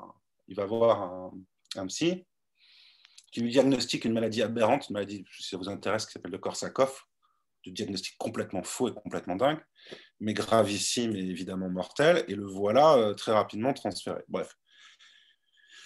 Et lui, évidemment, arrive à son rendez-vous en disant Mais bon, ok, d'accord, merci, merci de vous occuper de moi, je sais que je vais pas bien, mais quand est-ce que je sors? Et là, en gros, j'accélère un peu hein, pour ne pas prendre trop de temps, mais on lui dit bah, Vous sortirez quand on décidera que vous sortirez. Il dit Mais ça, c'est quand? Il répond ben, On verra. Et là, on rentre dans cette petite euh, parenthèse euh, française étrange qui est euh, l'internement contre la volonté du patient. Qui parfois peut être bien motivé, hein, ce n'est pas le problème, mais qui est cet univers étrange. Vous pouvez être citoyen français en 2020 et vous faire du jour au lendemain, tout à coup, par des gens qui ont cette autorité privée totalement de votre liberté basique d'être humain. Et donc interné, mais ça veut dire vraiment enfermé. Lui a beaucoup de chance. Il va, il va se retrouver, donc il est, il est, il est transféré euh, dans un hôpital psychiatrique du 13e. Il va se retrouver enfermé trois semaines. C'est rien, trois semaines. Sauf qu'au début, il a peur que ça dure beaucoup plus longtemps. Il a beaucoup de chance parce que ses parents ne sont pas n'importe qui et que quand ils vont pouvoir rentrer et s'occuper de l'affaire, ils vont faire le, le, lever des, ils vont pouvoir faire en sorte qu'il sorte. Mais la beauté de la chose, c'est que lui, quand il raconte ça, vous écrit pas une thèse, vous écrit pas un essai, vous écrit pas un pamphlet, vous dit pas c'est méchant, c'est méchant de blouse Miss Ratchet euh, en jupon ou pantalon qui veulent tous mon mal. C'est vraiment très très loin du livre. Il vous dit voilà, pendant trois semaines, j'ai rencontré des gens dans un no man's land, à côté du monde, du monde du droit. Et ces gens-là ne savent pas quand ils vont sortir. Ils voient une infirmière par jour et de temps en temps dans la semaine un médecin. Et en gros, un peu comme dans la justice de l'Empire romain, euh, c'est la volonté du monde du dehors de les, faire revenir qui dépend un peu de leur date de sortie. Et vous pouvez retrouver avec des gens qui sont évidemment pas en très bon état, hein, mais qui ont 20 ans ou 50 ou plus, et qui errent dans cet endroit sans droit. Cet endroit sans droit, pardon, mais c'est vraiment ça. Euh, et dont le futur ne dépend pas tant de leurs conditions et d'une éventuelle euh, thérapie, mais du désir que les autres dehors peuvent avoir à les ramener dans le monde. Et ça, c'est bouleversant. Donc le roman est magnifique pour une raison simple, c'est qu'il parle très très peu de Marius, très peu, et beaucoup de cette petite collectivité humaine, unique et incroyable, réunie autour d'une chose, c'est le fumoir, parce que finalement, la réalité, c'est que ces gens ne font rien de la journée. Si ça a une critique virulente portée sur le système hospitalier, elle est que le système hospitalier euh, psychiatrique est tellement, tellement, tellement massacré au niveau des moyens et du personnel qu'il n'y a personne pour s'occuper des gens. Donc, en gros, ils ne foutent rien de la journée et que ces gens errent dans ce no man's land et que la seule liberté qui leur est laissée est de fumer et que donc cet endroit où ils fument, c'est l'endroit où ils parlent. Et là où ils parlent, il y a un peu d'humanité parce qu'il y a un peu d'échange. Et ça s'est bien passé parce que pour le coup, ça c'est encore un exemple positif. Ne croyez pas qu'il vraiment, mon métier c'est plutôt de décevoir. Donc là, on ne parle que des exemples positifs, mais c'est vrai que tout le monde tout de suite a reconnu le, talent de ce livre et qu'il a une presse absolument incroyable et donc une jolie carrière. Isabelle? Alors, si je peux me permettre, moi je ne suis pas du milieu médical et encore moins du milieu psychiatrique, donc euh, Dieu merci, euh, pour l'instant j'y ai échappé, je touche du bois. Euh, le roman est magnifique. Ce qu'il en a fait est absolument sublime de, cette expérience qui, a priori, effectivement, est négative. Pour avoir discuté avec euh, des gens qui travaillaient dans ce milieu, ils disent quand même que ce n'est pas super crédible en tant que tel. Après que le roman soit, soit très beau et qu'il ait fait quelque chose de magnifique là-dessus, tant mieux, parce que c'est ça qui est important, je dirais. C'est le livre qui est important. Mais il semblerait que les, Et après, c'est son ressenti aussi, donc euh, c'est important. Euh, voilà, c'est ce qu'il a ressenti lui, euh, c'était d'être enfermé, d'être livré à lui-même, d'être de, de qui, est, une forme d'injustice quand même dans cet enfermement et qui, n'avait pas le droit. Il semblerait quand même que dans la réalité, ce soit pas super super possible. Mais bon, voilà, après c'était juste un petit euh, commentaire. Ça n'empêche pas que le roman soit magnifique, effectivement. Mais euh, qu'est-ce que tu ne trouves pas super possible? Sinon, je ne peux pas te répondre précisément. Eh ben, il semble, enfin, euh, encore une fois, hein, je, parce que du coup, moi, je me, je me suis dit, c'est monstrueux quand même de pouvoir se retrouver comme ça, enfermé du jour au lendemain contre sa volonté. d'après euh, des gens qui travaillent dans le milieu médical, évidemment, ils vont pas dire ah ouais ouais absolument, on enferme des gens contre leur gré. Donc euh, j'imagine que voilà. Mais je voulais avoir quand même un. ah non, mais attention, attention, je vais mal exprimer une chose parce que ça c'est bien dit dans le livre. le frère a signé. Hein. D'accord. Oui, c'est. Le frère a signé, mais le truc, c'est que, et ça je le crois, hein, c'est qu'ils expliquent le truc où ils arrivent dans un état absolument incroyable. Quand il signe, il pense qu'il va faire interner son frère, mais trois jours, quatre jours. Le truc que personne ne explique, c'est que l'autorité qui consiste à décider de quand il sortira ne dépend plus du frère ou de la famille, en théorie, sans l'avis d'un médecin. Oui, mais il semblerait qu'un médecin puisse pas prendre comme ça de, décision. Mais encore une fois, bon, je voilà. Eh ben, vérifier parce que selon lui, donc ça c'est quand même une affirmation importante, c'est 100 000, 100 000 personnes par an. Ouais, c'est. C'est pour ça que je me suis dit, ça, ça paraît quand même complètement, effectivement, complètement euh, dingue comme truc mais euh, néanmoins, effectivement, il, en a fait une. Enfin, il personne ne l'a contredit d'ailleurs. Ouais, ben, sauf le. Et qu'il prenne la parole, qu'il prenne la parole. Le milieu médical n'est pas très réputé, n'est pas souvent moment, réputé pour sa grande honnêteté. un peu focalisé sur autre chose, le milieu médical, je crois. Non, ceci dit, en plus, le livre n'est pas vraiment polémique dans le sens où, puisque vous l'avez lu, moi je trouve qu'en tant que lecteur, hein, ce qu'on en ressort, c'est qu'il n'y a personne pour s'occuper d'eux c'est pas tellement qu'ils sont entourés de gens méchants. Hein. Oui, tout à fait. Non, mais par Ce qui ressort, euh, et ça, pour le coup, de plein de choses, c'est le problème de moyens, quoi. C'est qu'il n'y a personne. Et que le problème, c'est que ces gens-là, toute la journée, il n'y a pas vraiment, vraiment suffisamment de gens pour, pour s'occuper d'eux. Et ça, je crois l'avoir entendu souvent de la part du personnel hospitalier psychiatrique. Parce que vous avez vu, c'est pas, à, part, le faux diagnostic du départ, et les erreurs de diagnostic, ça peut arriver. Si cette maladie de Korsakoff, normalement, c'est vraiment des vieux. Mais à part ça, il euh, n'y a pas de sadique. C'est pour ça que je dis il n'y a pas de Miss Pratchett comme dans Le Sujet de Coucou. Il n'y a pas quelqu'un qui veut le sadiser ou qui veut du mal ou qui, ou qui veut, lui dit je te lobotomiser, de faire des électrochocs. C'est pas ça.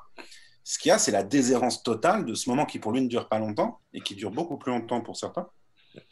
De, se dire ok, mais c'est quoi de se retrouver là et de voir un psy tous les trois jours. Après, n'étant moi-même pas directeur d'hôpital psychiatrique, je laisse la parole aux, experts hein, pour le contredire, je veux dire.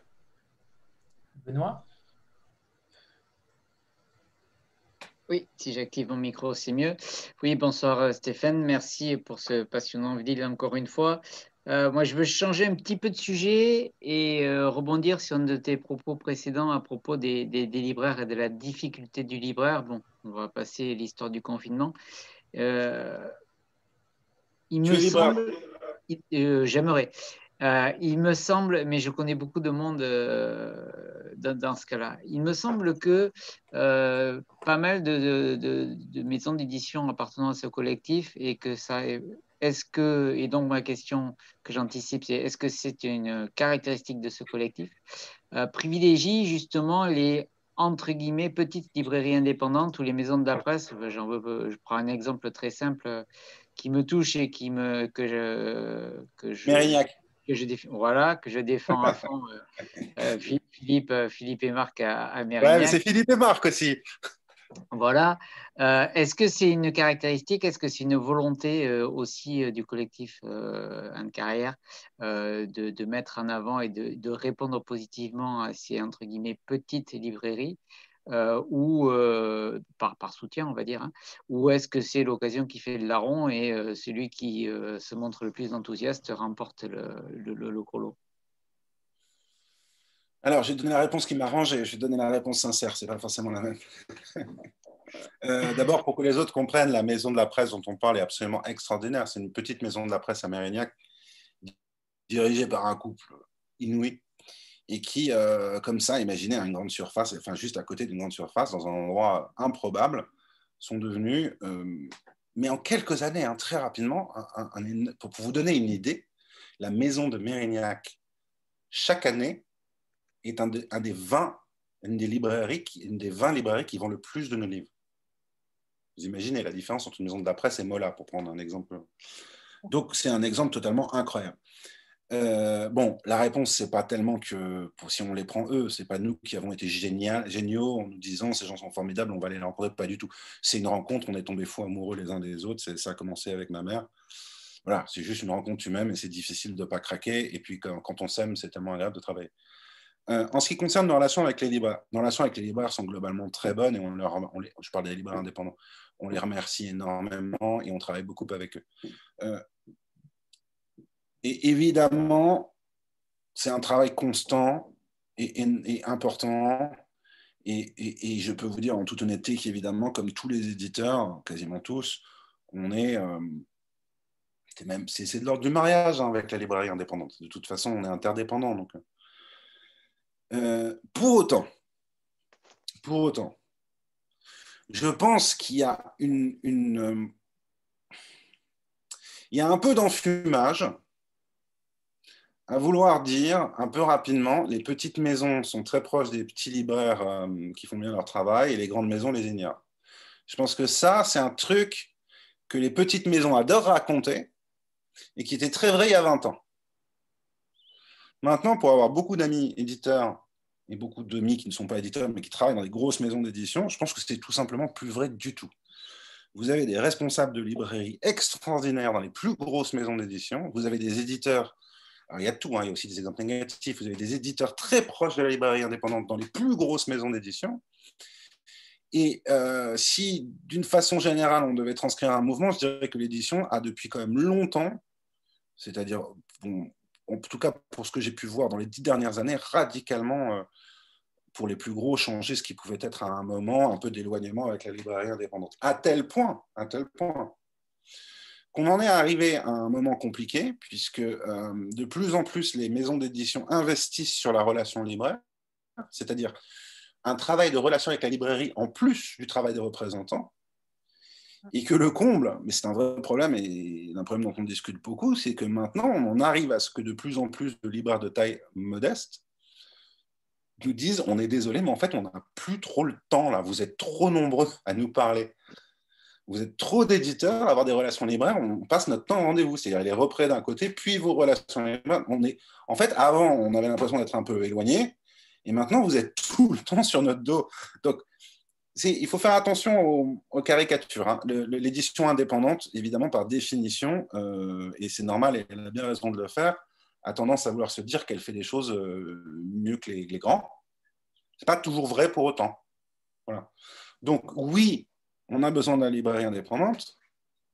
Euh, oui, on y passe énormément de temps et pour le coup, c'est un vrai plaisir parce que c'est quand même de la relation humaine professionnelle assez simple et assez directe. Quand on va bosser avec un libraire, on parle des moments. Euh, mais, mais non, c'est un peu une vision qui nous arrange et un peu du marketing et un peu de la propagande de dire que les petits sont formidables et qu'ils ont toutes les vertus humaines et qu'ils ont tout compris à la chaîne du livre alors que les gros sont des méchants. Ça, c'est un peu du bullshit.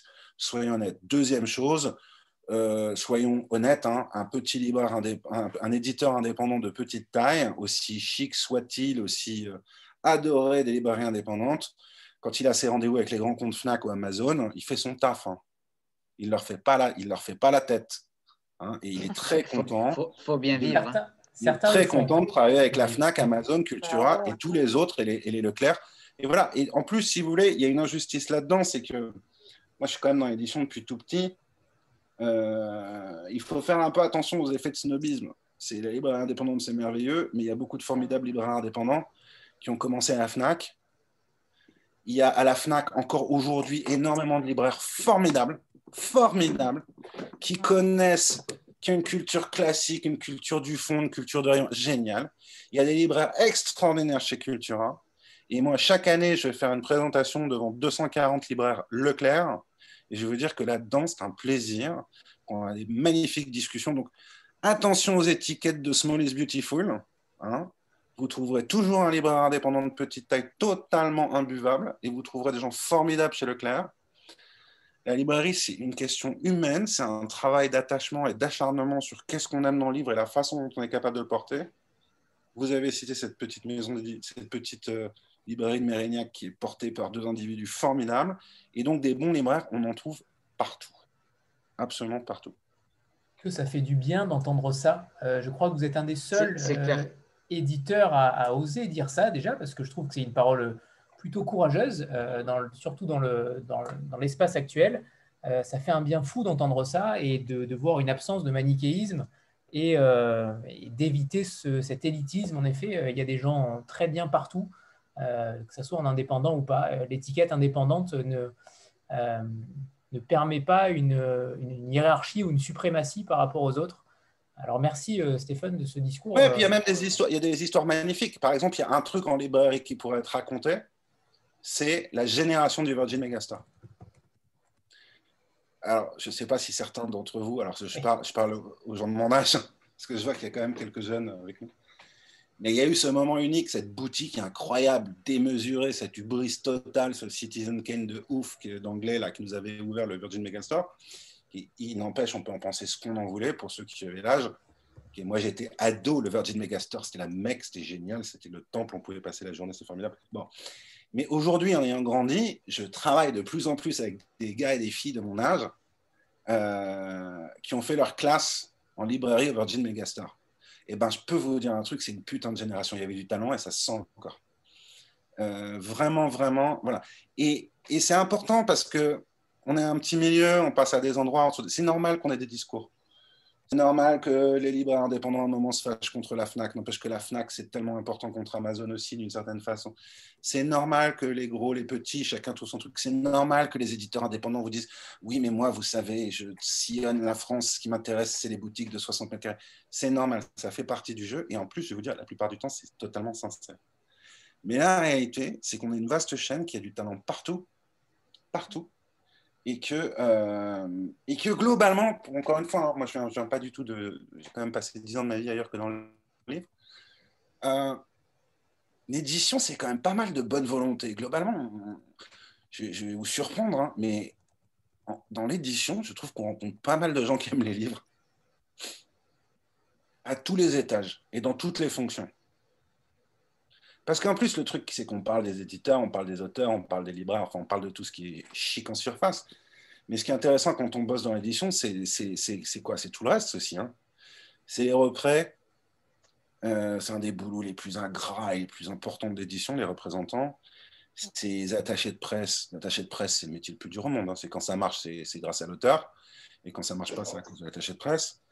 Euh, c'est euh, community manager, ça c'est un métier nouveau, mais c'est pareil, mais c'est la direction financière. Parce que croire que dans les directions financières dans l'édition n'aiment pas les livres, c'est une grosse. Enfin, et puis quand vous allez dans un, dans un entrepôt de distribution euh, ou quand vous allez chez un imprimeur, il faut aller parler avec un conducteur, ça s'appelle un conducteur de machine dans un imprimeur, c'est bouleversant quoi. vous allez avoir de l'amour du papier, hein, c'est quelque chose de très concret. Et quand vous parlez, je ne sais pas, de services généraux, on a une vaste chaîne d'un petit milieu. Et globalement, globalement, je vous jure, le truc qui est sympa, c'est que les gens, ils aiment vraiment ce qu'ils font. Le lien est parfait avec l'amour du papier, puisque c'est elle qui va parler euh, à présent, et c'est une spécialiste euh, du papier. Donc, euh, c'est très bien. Taël, à toi. Il faut juste activer ton micro. Oh, Taël On t'entend pas. On ne t'entend pas, Taël. Taël, je veux te voir. Je veux que tu actives ta caméra, s'il te plaît? Ah non, on la voit, on la voit, mais euh, on l'entend pas. Parce qu'avec Taël, je, je, balance, hein. avec Taël, il arrive qu'on boive des coups. Ah, en plus? Ah, bah, Il arrive qu'on se retrouve à des occasions sympas pour boire des verres. Alors, on a hâte qu'elle parle. Ça doit, se raréfier, là. Euh, on t'entend de façon lointaine, mais on t'entend. je vais changer de micro. Vous m'entendez mieux là? Hein Ouais. On se rapproche pour la caméra. Vas-y. Non, on t'entend pas. On t'entend pas. Antoine, Et là? Ah là c'est mieux là. Oui, là c'est bon. On n'a plus le tympan, c'est bon. Parfait. je euh, sais que tu as des dossiers sur moi, tu ne les sors pas. Je ne sors pas les photos, pas les dossiers. non, non. je suis plutôt spécialiste des questions sur le papier que sur le papier, mais j'avais quand même euh, une première question qui était euh, est-ce que tu travailles toujours avec euh, les mêmes fournisseurs, les mêmes imprimeurs? Est-ce que cette année 2020 t'a forcé à faire des choix économiques sur ce sujet-là? Et après, j'avais une deuxième question qui n'a rien à voir. Merci pour cette question. donc, ma, deuxième question, c'est plutôt sur l'adaptation de cinéma. Est-ce qu'il y a parmi les livres que, le collectif publie euh, des livres que tu aimerais voir euh, adaptés au cinéma Ok, euh, pour la question des fournisseurs, aujourd'hui j'ai délégué ma fab, donc c'est la fab du seuil. On continue à, travailler avec beaucoup d'imprimeurs français. Et tu ne peux pas savoir à quel point ça me fait plaisir. Et je vais, je vais, même aller plus loin et je vais te dire un truc, c'est regarder un truc, c'est regarder certains petits éditeurs très très très très très marqués à gauche et regarder où ils publient leurs livres, c'est assez rigolo. Moi, j'ai toujours dit qu'on est une chaîne. Euh, alors, c'est vrai que tout petit, j'ai traîné chez les imprimeurs. Hein, donc, ça, j'avoue. Hein. Et puis, les imprimeurs, c'est l'édition à l'ancienne. Hein. c'est des longs déjeuners, des longs dîners, t'aimerais bien. Euh, on parle beaucoup de livres, on parle beaucoup de vin. Euh, et puis, c'est un savoir-faire extraordinaire. C'est certainement le maillon de la chaîne dont on parle le moins, l'imprimerie. Et c'est certainement depuis 20 ans le maillon de la chaîne qui souffre le plus. C'est une urgence économique totale de maintenir nos imprimeurs français on n'en parle jamais. Euh, S'il y a des gens qui méritent des subventions, pour moi, les premiers de la chaîne, c'est eux. De garder de l'impression en France, c'est un métier magnifique. Et c'est un métier qui emploie. Euh, n'oubliez jamais un truc dans la chaîne du livre qui ne dit jamais, c'est qu'on stigmatise ou on invisibilise, pardon pour ce néologisme que je déteste d'habitude, beaucoup, souvent deux maillons de la chaîne. On parle très peu des imprimeurs et on dit souvent un peu du mal, on met dans le camp des méchants les distributeurs eh ben, toute personne dans l'édition devrait un jour aller voir une imprimerie et aller voir un entrepôt. Parce que là, il y a une chose merveilleuse qui s'appelle les ouvriers. Et les ouvriers du livre, euh, c'est certainement ceux dont on ne parle jamais, qu'on ne voit jamais. C'est des métiers passionnants, ce sont des métiers formidables, faits par des gens incroyablement dévoués et compétents et qui ont des compétences rares. Et, et ils emploient beaucoup. Ils emploient beaucoup plus une petite maison d'édition, par exemple. Donc c'est vraiment important. C'est pas très sexy apparemment parce que ben, les médias apparemment font pas beaucoup de dossiers sur eux, choses comme ça. Euh, mais voilà, si vraiment, moi, si j'avais une volonté politique, ce serait de dire euh, gardons notre filière de l'impression française qui est en train de se réduire à quasiment un acteur. Enfin, c'est vraiment difficile. Les fermetures n'ont pas cessé ces 20 dernières années. C'est pas dans des banlieues très chics, c'est un peu loin de Paris. Euh, voilà. Et, pour autant, c'est vraiment majeur. Donc ça, c'est là pour l'approvisionnement. Euh, et ta deuxième question, c'était sur l'audiovisuel. Ouais, ça se passe super bien. On a la chance aujourd'hui de, d'avoir accès à un, service audiovisuel qui s'appelle Mediatoon et qui appartient au groupe Média, qui est dirigé par un surdoué qui s'appelle Laurent Duvaux, à qui je rends totalement hommage, et son équipe, hein, parce qu'il est, loin d'être seul, euh, toute son équipe est formidable. Et c'est vrai qu'on a beaucoup, beaucoup de très très beaux projets audiovisuels en cours. Euh, je ne vais pas pouvoir vous en parler plus parce qu'on est en train de négocier les choses. Mais ce que je peux vous dire, c'est qu'on est sur le point de signer un des plus gros contrats de tous les temps à Hollywood. Quand même. voilà. Donc on en reparlera. Un des plus gros contrats d'édition de tous les temps avec un des plus gros studios hollywoodiens et avec euh, voilà. Donc on en reparlera bientôt. Oui, c'est important pour nous, c'est important pour nos auteurs. Euh, c'est un métier compliqué, très très mal compris des, dans la chaîne, hein, parce que le service de audiovisuel, c'est beaucoup de travail pour, très très peu de revenus. C'est plutôt, un, plutôt un centre de perte pour les éditeurs qu'un centre de coût. Euh, mais voilà, ça fait partie du rayonnement de la littérature et donc de la culture, et c'est important. Antoine? Pardon. Antoine, oui. Bonsoir Stéphane. Euh, alors j'ai deux, deux, questions. Euh, la, première, je vais faire comme souvent, c'est-à-dire qu'on est 30, mais je vais parler de marotte assez personnelle. Euh, je, crois savoir de source sûre que vous aimez bien la boxe. alors moi, j'aime bien la boxe et les livres. J'imagine qu'on. Qui a balancé? Dis-moi, dis-moi, qui a Boxe peut-être aussi lui aussi. Libraire. Il n'y aura pas de nom donné, évidemment, ce Un libraire de l'Est parisien. Euh, non, non, il s'appelle Jean-Sébastien, c'est un de vos auteurs, j'en dirais ah, Jean-Sébastien, d'accord, pardon. Euh, bref, euh, donc j'aurais souhaité savoir, attendu que j'aime bien moi-même les livres et la boxe, si jamais vous receviez des textes un peu sur ce sujet, si vous comptiez en faire, si vous en aviez déjà fait, ce qui pourrait vous bloquer si ce n'était pas le cas. Euh, bref, voilà, ça peut, ça peut être une réponse brève, peu importe, ça me, ça me taraudait. Et la deuxième question, mais qui recoupe peut-être un peu ce qu'on pourrait attendre d'Anthony dans deux, trois questions, euh, c'est-à-dire bah, les, sorties que vous préparez pour cette fois-ci, la prochaine rentrée littéraire, parce que maintenant, il y a huit rentrées littéraires dans l'année, donc il y en a aussi une en janvier, février, etc. Donc savoir ce que vous prépariez euh, dans un futur proche qui pourrait nous intéresser. Alors, la première réponse est très simple, euh, parce que là, pour le coup, je vais être très, très affirmatif. Il n'existe absolument pas de bons ou de mauvais sujets et des bons ou des mauvais livres. Et vraiment, j'ai rien à ajouter là-dessus. Euh, pardon, mais vraiment rien. Ça veut dire que pour l'instant, vous n'avez pas reçu les manuscrits qu'il fallait. Si je. Est-ce qu'on a fait des livres intéressants sur la boxe? Non. Je crois pas. Non. Si, si, ça remonte. Euh, mais ça remonte tellement. Peu d'éditeurs publient sur ce sujet-là d'ailleurs. Hein? Peu d'éditeurs publient sur la boxe. Non, vous rigolez ou quoi? Il y a plein de personnages boxeurs. Il y a, c'est Faucambert a écrit un, David Faucambert a écrit un magnifique roman sur la boxe chez Fayard. Et encore, attendez, je vous cite lui, mais il y en a eu plein d'autres. Il y a eu aussi, euh, qui avait écrit Ali chez, Ali Chez Monsieur Toussaint Louverture. Euh, hein, Frédéric Roux. Vous aviez lu alias Un livre incroyable. Non, mais il y en a plein des livres sur la boxe. Non, là, je vous trouve dur. C'est effectivement une de mes passions dans la vie. Et la boxe est très littéraire et elle a toujours été euh, bien représentée. Non, non, euh, que ce soit dans, dans, la littérature de genre ou dans la littérature blanche. Mais en prenant les deux, les deux exemples qui me viennent à l'esprit, il y a deux choses qui m'ont marqué, c'est David Faucambert et, euh, et Frédéric Roux, qui étaient les deux, les deux beaux livres que j'ai lus sur la boxe euh, dans les dernières années. Il y en a d'autres. Hein. Non, non, vraiment, vraiment, sachez-le, moi, j'ai absolument, ça n'existe, la case sujet n'existe même pas. ça n'a jamais été, ça ne sera jamais un.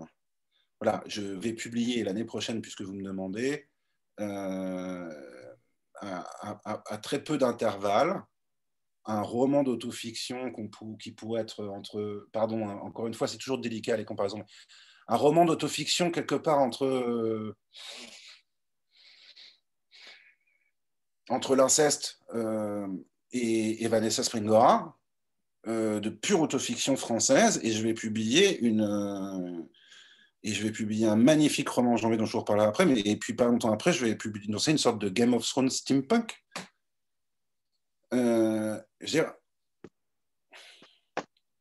oui, c'est vraiment pas un sujet. Je vais donner un exemple d'un des livres qui, a été un des plus belles aventures humaines pour moi et un des plus beaux. Euh, vous devez connaître tous euh, Yannick Granek. Ça, c'est Les Simples, qui a été son troisième roman, un gros succès. Mais quand elle arrive avec son premier manuscrit, que j'ai dévoré en, quelques heures, j'ai carrément, je sais pas que j'ai posé un jour, c'est que j'ai arrêté de travailler, c'était la déesse des petites victoires. J'ai annulé tous mes rendez-vous jusqu'à ce que j'ai fini cet énorme manuscrit de 600-700 pages à l'époque. Euh, le pitch sur le papier, c'était la biographie romancée de Kurt Gödel, mathématicien totalement obscur du, de Princeton au XXe siècle. Donc, si vous voulez, quand on, quand on vous balance 700 pages, sur la, à part quand c'est votre marotte, mais sur la biographie d'un mathématicien qui en plus est un logicien, euh, et que vous avez comme moi une formation scientifique euh, c'est approximatif, ce serait une blague. C'est pas le sujet qui compte. Bon, il, a fallu quoi? Je ne dois, pas exagérer en disant 10, 15, 20 pages pour que je sache, mais, ardemment, que je tenais entre les mains un truc absolument extraordinaire et la suite l'a merveilleusement confirmé. Donc vraiment, non, jamais les sujets, jamais, jamais. Euh, donc ça me, fait une transition vers votre deuxième question. Il y a, tellement de livres merveilleux qu'on va plus. On a une très très belle année l'année prochaine, hein. vraiment très forte. Et, ce qui va être douloureux, c'est que, donc pardon si un jour euh, un de mes auteurs que je ne cite pas tombe là-dessus, mais je suis obligé de ne pas vous garder jusqu'à minuit. Mais pour vous citer des choses, je vais essayer de vous citer des choses justement très différentes, parce que ça, c'est la beauté de mon métier.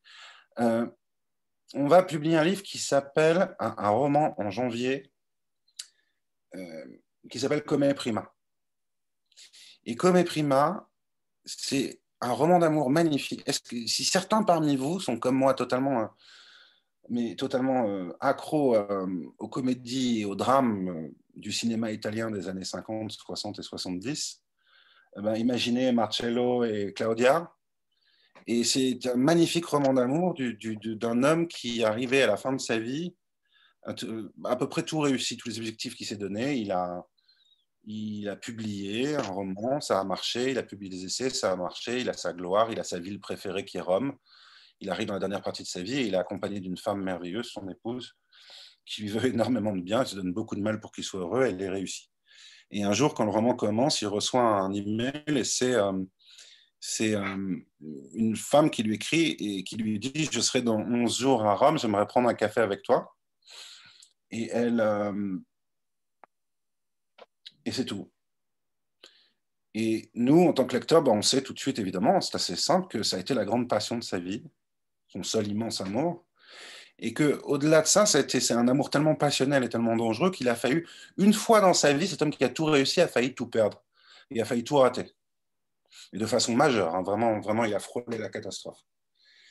Et le livre entier, c'est ces 11 jours qui passent avant ce rendez-vous, et où, ben, d'une part, pour le lecteur, le personnage nous offre le récit de cette passion, et pour le personnage lui-même, il se pose une question absolument simple et majeure, et qui est est-ce que, est que je vais à ce rendez-vous avec un espoir? C'est-à-dire que est-ce qu'à mon âge, alors que tout me sourit et que je suis heureux, je suis prêt à foutre ma vie en l'air Parce que, parce que, et ça c'est la douloureuse beauté de la chose, là, euh, l'affirmation qu'il ne peut pas mettre de côté, c'est que depuis le moment où il a reçu ce mail, il se sent à nouveau vivre et que la seule fois dans sa vie où il s'est senti vivre fort, c'est quand il a failli tout perdre parce qu'il était fou, passionné, amoureux de cette femme qui objectivement ne pouvait que l'amener à la catastrophe.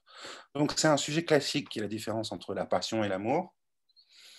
Et c'est absolument euh, incroyable. Et à côté de ça, dans ce grand roman classique qui est plutôt dans... voilà, à côté de ça, on va publier un peu après euh, une autofiction que j'ai évoquée tout à l'heure, euh, qui s'appelle si, mes, souvenirs sont bons, et qui est l'histoire vraie et, douloureuse en réponse. Vous savez, bon, j'imagine que certains parmi vous ont lu le, livre de Springora.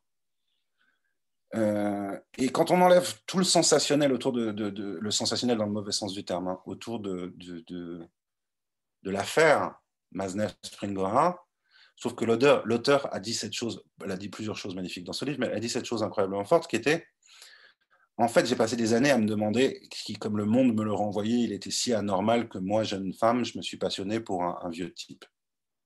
il se trouve qu'en plus, elle a découvert que c'était un vieux type assez dégueulasse, mais en tout cas, un vieux type. Et elle répond, Springora, bah non, en fait, non. Moi, j'ai le droit, j'avais, jeune, le droit d'aimer qui je veux. Mais peut-être que le problème n'était pas chez moi, peut-être que le problème il était chez lui. Est-ce qu'un vieux bonhomme lui était dégueulasse, mais même s'il n'avait pas été dégueulasse, lui avait à se sentir libre de m'aimer en retour. Je trouvais ça absolument génial, ce truc de, prendre le temps et que la résilience lui permette de, reposer la question pour, comme ça. Pourquoi je parle de cette affirmation de Springora? Parce que dans ce livre de Delphine Benatar, si mes souvenirs sont bons, elle raconte sa vie et sa jeunesse. Et c'est l'histoire d'une... C'est isolée. Hein. C'est l'histoire d'une enfant, alors précoce sans doute, mais euh, dont le père, avec sa bande d'amis, se retrouve tous les étés à Ibiza. Et un jour, l'été de ses 8 ans, elle, croise du regard, elle a un échange de regard avec un, jeune ado de la bande qui en a 15. 8 et 15, vous voyez l'absolue impossibilité de la chose, le tabou total. Et ce regard est un regard, pour elle, hein, enfant, enfant de 8 ans, même pas pré-ado, un regard d'une évidence amoureuse. Et cet auteur, Delphine, donc euh, souvenez-vous, c'est de l'autofiction totale, va nous raconter la plus grande histoire d'amour de sa vie, qui est une histoire d'amour de 10 ans, qui commence à 8 et finit à 18, où vous être passionnément et totalement et entièrement consumé d'amour pour ce jeune homme, de l'âge de ses 8 ans à l'âge de ses 18 ans. La grande beauté tragique de la jour, bah, alors, le, jeune homme, évidemment, au début, euh, ne veut pas en entendre parler, résiste, mais en même temps est troublé. Et puis, au fur et à mesure qu'elle grandit, euh, c'est la force de cet amour devient de plus en plus troublant c'est facile de, mettre de côté une enfant de 8 ans, euh, ça peut être plus difficile de, ne pas être troublé par euh, la force de l'amour d'une jeune fille, d'une ado de 13, puis d'une jeune fille de 15. en fait, il va rien se passer, dans le sens euh, coupable, parce que la beauté de cette histoire et sa, sa grandeur tragique, c'est qu'à la différence de Springora, les adultes vont jouer leur rôle. C'est le roi Marc, c'est pour ça que je parlais de Tristan et Iseult mais pas des adultes cons, bourreaux, méchants, euh, ne vous revoyez plus jamais, mon Dieu, la faute, le péché. Non, non, des adultes bienveillants, comme on aimerait tous s'imaginer des parents, juste qui veillent et qui portent l'interdit. Et l'interdit va être fort et il va être entendu du jeune homme qui se définira lui-même comme à un moment, oui, d'accord, je t'aime, mais non, ça ne m'est pas permis. Sauf que c'est une histoire sur dix ans et c'est une histoire dont l'auteur vous raconte que si elle en comprend l'interdit aujourd'hui, il n'empêche qu'aujourd'hui, femme, 45 ans, mariée, des enfants, tout ça, non seulement ça reste la plus grande histoire de ce monde de sa vie, non seulement ça reste ça, mais ça reste la plus grande tristesse de sa vie et ça reste finalement la chose qui, selon elle, la définit tout entière pour toute une vie d'adulte. Donc c'est une tragédie absolument incroyable, magnifiquement racontée, où deux, êtres humains s'aimant finissent par s'être croisés, frôlés, mais, mais, en ayant respecté les, interdits non critiquables, évidemment, de la société. Et c'est un échec absolument extraordinaire. C'est une expérience de vie bouleversante que vous lirez comme c'est Paul et Virginie, c'est Tristan Iseult. Et si je voulais le vulgariser, je dirais bah, c'est qu'est-ce qui se passe dans l'histoire de Springora si les parents jouaient leur rôle? Euh, sauf qu'évidemment, le jeune homme, il a 15 ans et c'est loin d'être un vieux dégueulasse comme Maznev. Hein, c'est pas du tout un pédophile c'est c'est juste un jeune homme troublé et qui d'ailleurs tiendra bien son, tiendra bien son. Il veut pas être un sale type et il ne le sera pas. N'empêche que ça laisse deux grosses épaves à la fin, très, enfin des grosses épaves, pardon, ça faut dire ça, mais des épaves euh, sentimentales, hein, des gens vraiment blessés et c'est absolument. Euh, Donc je voulais vous donner ces deux exemples pour un roman magnifique, classique et de l'autofiction complète. Euh, et comme je ne veux pas non plus vous en mettre je peux vous parler pendant des heures de mes livres. Ça, c'est le problème. Je deviens très bavard et j'avais commencé en disant les éditeurs adorent s'écouter parler. je vous en prie, posez-moi des questions plutôt. Euh, Amandine, c'est à toi. On pourrait vous écouter longtemps parler. Hein. Bonsoir et merci pour, euh, pour cette rencontre. Alors moi, j'ai une question un peu orientée aussi. Euh, j'ai fait comprendre que Taël parlait beaucoup de papier et euh, qui avait, euh, je me souviens plus son prénom, qui parlait beaucoup de boxe. Moi, je, suis très intéressée par la traduction. Donc, j'aimerais savoir quelle est la part d'ouvrages publiés qui est représentée par la, par la traduction.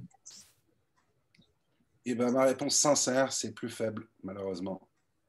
J'ai commencé par beaucoup de traductions et la difficulté croissante économique de la vente de la littérature, je parle bien de littérature de qualité, fait que je suis de plus en plus méfiant, malheureusement, et de plus en plus euh, peureux par rapport aux grandes traductions. Euh, j'ai eu beaucoup de chance en arrivant dans ce métier parce que le premier livre que j'ai publié, c'est une jeune Nigériane totalement inconnue à l'époque qui s'est révélée Chimamanda Ngozi Adichie et qui est devenue euh, à la fois, pour mon plus grand plaisir, une des plus grandes stars de la littérature mondiale, mais qui est partie bien vite chez Gallimard. Euh, ensuite, on a eu la chance, évidemment, ben, notre grande histoire pour ceux qui nous connaissent, d'avoir été les éditeurs de Robert Glorick et de beaucoup d'autres livres de littérature étrangère. Euh, et je continue à en faire, évidemment. Mais il est vrai, et je dois vous l'avouer, que comme de nombreux éditeurs, euh, on ne peut pas dire qu'on est de petite taille, mais de taille raisonnable, la traduction est un coût, est un effort qui fait qu'on en fait moins. Voilà. Donc on va continuer à en faire, mais pour vous répondre concrètement, sur 35 livres par an, ce sera 3 ou 4. Et une, deuxième question, si je puis me permettre, si on vient vous voir avec un texte qu'on trouve fort et admettons une, partie traduite en vous disant voilà, euh, je pense que ça correspond à votre ligne éditoriale, je pense que ce livre est fort. Euh, est, euh, est-ce que c'est une, approche acceptable? Est-ce que comment l'anglais ou de l'allemand, vous avez toutes vos chances. C'est de l'anglais, donc comme ça. Alors, aucun problème. C'est très facile, faites-le. Très bien. Merci. C'est très facile. Hein. Vous me trouvez sur Facebook et vous me parlez sur, euh, je ne sais plus comment ça s'appelle le truc, Messenger. Oui. C'est aussi simple que ça. Pourquoi? Parce que, en fait, si vous voulez, le, comme c'est devenu très difficile, je, je me, je, moi, je ne, je ne, lis que deux langues. Ai, je suis bilingue en anglais, parce que j'ai travaillé la première partie de ma vie en anglais. Et je lis péniblement, mais je lis l'espagnol. Euh, comme je suis le seul lecteur décideur dans la maison de littérature étrangère, j'ai peu de temps et donc je me rabats un peu sur l'anglais qui est quand même mon domaine de compétence absolue. Pas absolu, pardon, privilégié. Et ensuite, il se trouve que pour l'allemand, on, a eu beaucoup de gros succès en allemand parce que j'ai la, chance, c'est vraiment l'insigne honneur d'être proche de Corinna Gapner, qui est sans doute la meilleure traductrice, je l'affirme, française de l'allemand. Euh, et, qui, euh, et qui en fait est plus que traductrice puisqu'elle est éditrice pour moi en allemand et qu'elle choisit pour moi les livres allemands. On a eu grâce à elle ce magnifique bouquin Éclair lointain, n'était pas gagné, un pavé de 800 pages sur euh, la bataille de Stalingrad. Vous imaginez comme là, en, en termes de pitch, on partait de loin, qui est un énorme succès parce que le livre est absolument incroyable. Hein, c'est du niveau de Grossman, c'est c'est fabuleux. Et c'est elle qui l'a choisi et qui m'a dit il faut le faire. Voilà. Et donc, quand, quand Corinna Gepner parle, j'écoute, j'obéis et je publie. Ça, c'est pour l'allemand. Et pour l'anglais, c'est moi qui décide. Il n'y a aucun problème, vous pouvez m'en parler. Très bien, je vous remercie. Et on, a oublié de dire, euh, Stéphane, que tu étais euh, romancier aussi. Tu fus romancier et traducteur. Euh, est-ce que j'ai eu une expérience de traduction, une magnifique. Ah, j'en suis, j'en suis. Là, pour le coup, voilà une vraie, vraie source de fierté dans ma vie. Et je ne m'en cache pas. Vraiment, c'est un truc joyeux dans ma vie. J'en suis très fier d'avoir traduit les Dr. Seuss.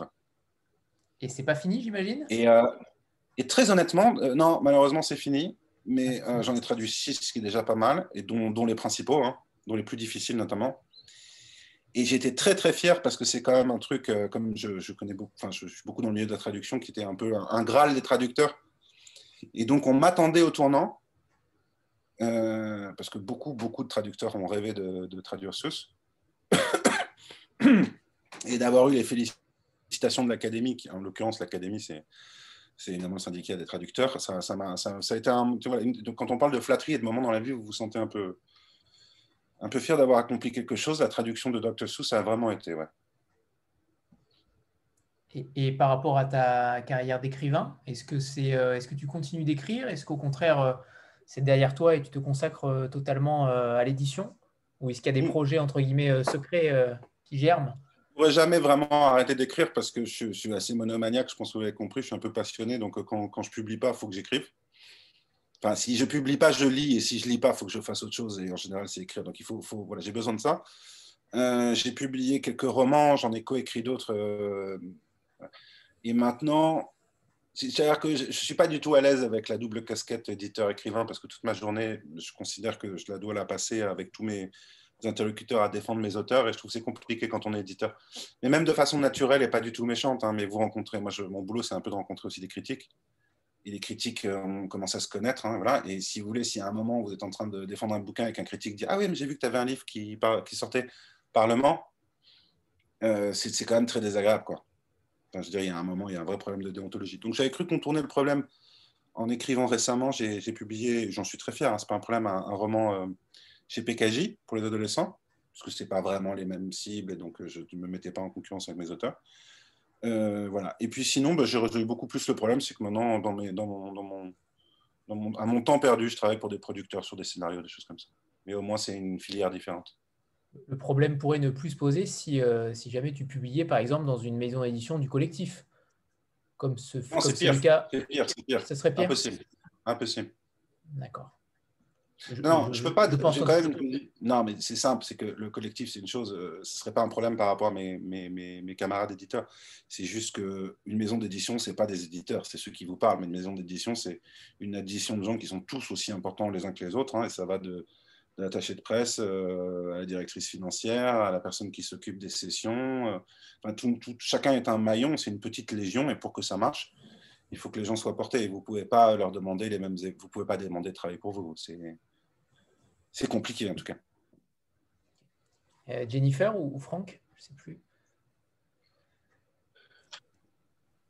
Bonjour, bah, là c'est moi.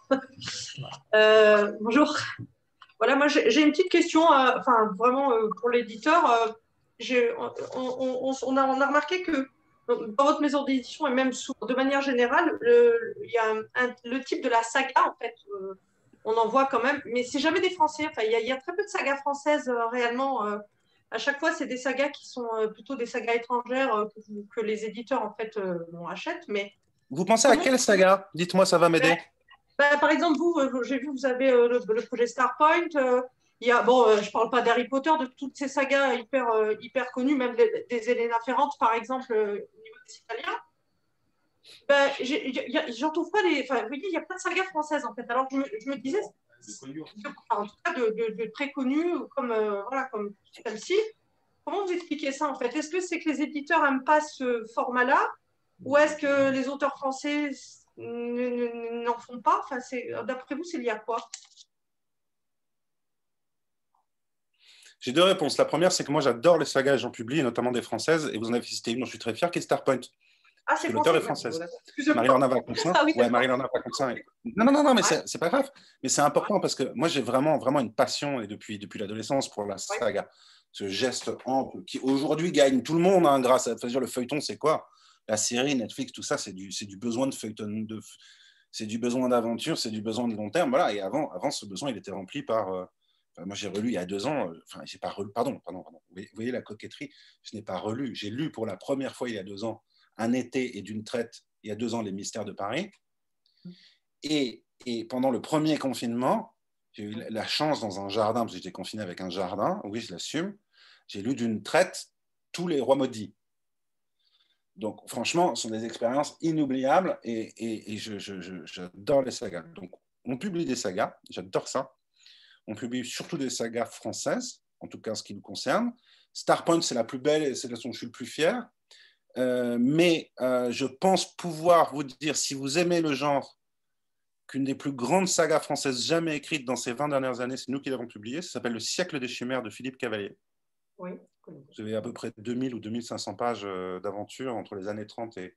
En fait, c'est une revisitation par un érudit de, de, l'histoire du monde entre les années 30 et les années 60, avec notamment évidemment la, la décolonisation et la Deuxième Guerre mondiale, sous le prisme de la magie noire. C'est, euh, si vous avez aimé euh, Zévaco, Les Mousquetaires, ou, tous les grands, grands écrivains d'aventure anglais, hein, Henri Rider Haggard, je ne vais pas tous les citer, je vous conseille vraiment, je peux même pas vous conseiller, je veux dire, lisez Le siècle des chimères, vous, me vous, ferez partie des rares gens qui m'aimeraient toute ma vie pour vous avoir donné ce conseil. Et c'est un écrivain bien français, c'est Philippe Cavalier. Euh, et pour parler de saga, Philippe Cavalier, dont on a publié quand même euh, l'année dernière, euh, un ouvrage de 800 pages, donc on peut parler de saga à ce niveau-là, qui est ni plus ni moins quand même en termes d'ambition que la première version romancée de l'Anabase de Xénophon. Euh, donc vraiment, s'il y a un éditeur qui aime l'écriture à long terme, la saga, c'est bien moi. Et j'en publie, et, vraiment du français. Euh, et l'année prochaine, dans nos grands lancements, parce que ça va répondre à une question suivante, on est très fiers de lancer deux grosses sagas françaises, toutes les deux, oui. Euh, Éric Marshall, écrivain à succès d'histoire, qui avait notamment fait, parmi d'autres, hein, un immense best-seller avec Le Soleil sous la soie, et qui lance une saga qui va s'appeler le, le, Soleil d'après, qui, vous, qui est prévu pour au moins trois, voire cinq tomes euh, et qui vous amener dans toute l'Europe du XVIIIe siècle, euh, sur la trace avec un héros qui est un chirurgien barbier. Et je trouve que c'est absolument remarquable. Je ne doute pas qu'on va faire un carton avec ça, c'est juste merveilleux. Et euh, plus osé, vous voyez, on va faire un, on va publier un primo-romancier en trilogie, saga, qui s'appelle Sébastien Coville, une trilogie qui s'intitule L'Empire s'effondre et euh, si parmi vous, certains sont férus d'histoire, vous avez sans doute lu la Bible qui est euh, La chute de l'Empire romain de Gibbon, qui est le magnifique, euh, magnifique c'est une série d'essais hein, historiques sur la chute de l'Empire romain, tel son titre l'indique. Et ben, lui, c'est un écrivain français, scénariste de métier, qui a écrit un roman de fantasy dans un univers plus, plus steampunk hein, que moyenâgeux, et qui est euh, sur euh, à peu près, qui va nous emmener pour, pour quelques milliers de pages dans l'histoire d'une grande, grande saga d'aventure dans un univers imaginaire qui est, qui est la particularité qu'on le, on le découvre au moment où son empire constitué est en train de se fissurer. Voilà. Donc oui, merci pour la question. Je crois que je suis vraiment l'éditeur des sagas. Ah, c'est bon, c'est bon. on, a pour habitude, Stéphane, de faire une, une petite photo de groupe avant de nous quitter. Euh, donc voilà, préparez-vous tout le monde, euh, ceux qui n'ont pas les caméras notamment. 3, 2, 1. Ok, super, c'est bon. Stéphane, euh, merci beaucoup. Merci infiniment pour, ce temps consacré. on a appris beaucoup de choses et, c'est vrai que cette histoire de collectif indépendant est assez fabuleuse. On espère qu'elle se perdurera le plus longtemps possible. Euh, en, tout cas, euh, par rapport à tous les éditeurs qu'on a déjà reçus, c'est euh, quelque chose de nouveau et de, novateur que vous avez créé. Et, merci pour ça, parce que je pense que beaucoup de monde aimerait y rentrer et beaucoup de monde aimerait travailler avec vous. Donc, que les gens qui y travaillent soient, ravis, j'imagine, c'est une, une évidence. Donc, merci à vous, merci à tous, et, et peut-être à bientôt pour de prochaines aventures dans une saga. Yes, we can. À bientôt tout le monde. Merci, Stéphane. Merci, super. Merci Stéphane, à bientôt. Bonne soirée, merci beaucoup. Merci beaucoup. Salut. Bonne soirée. Au revoir tout le monde. Au revoir, bonne soirée. Merci Anthony. Bye bye, merci Anthony. Merci Anthony. Au revoir tout le monde.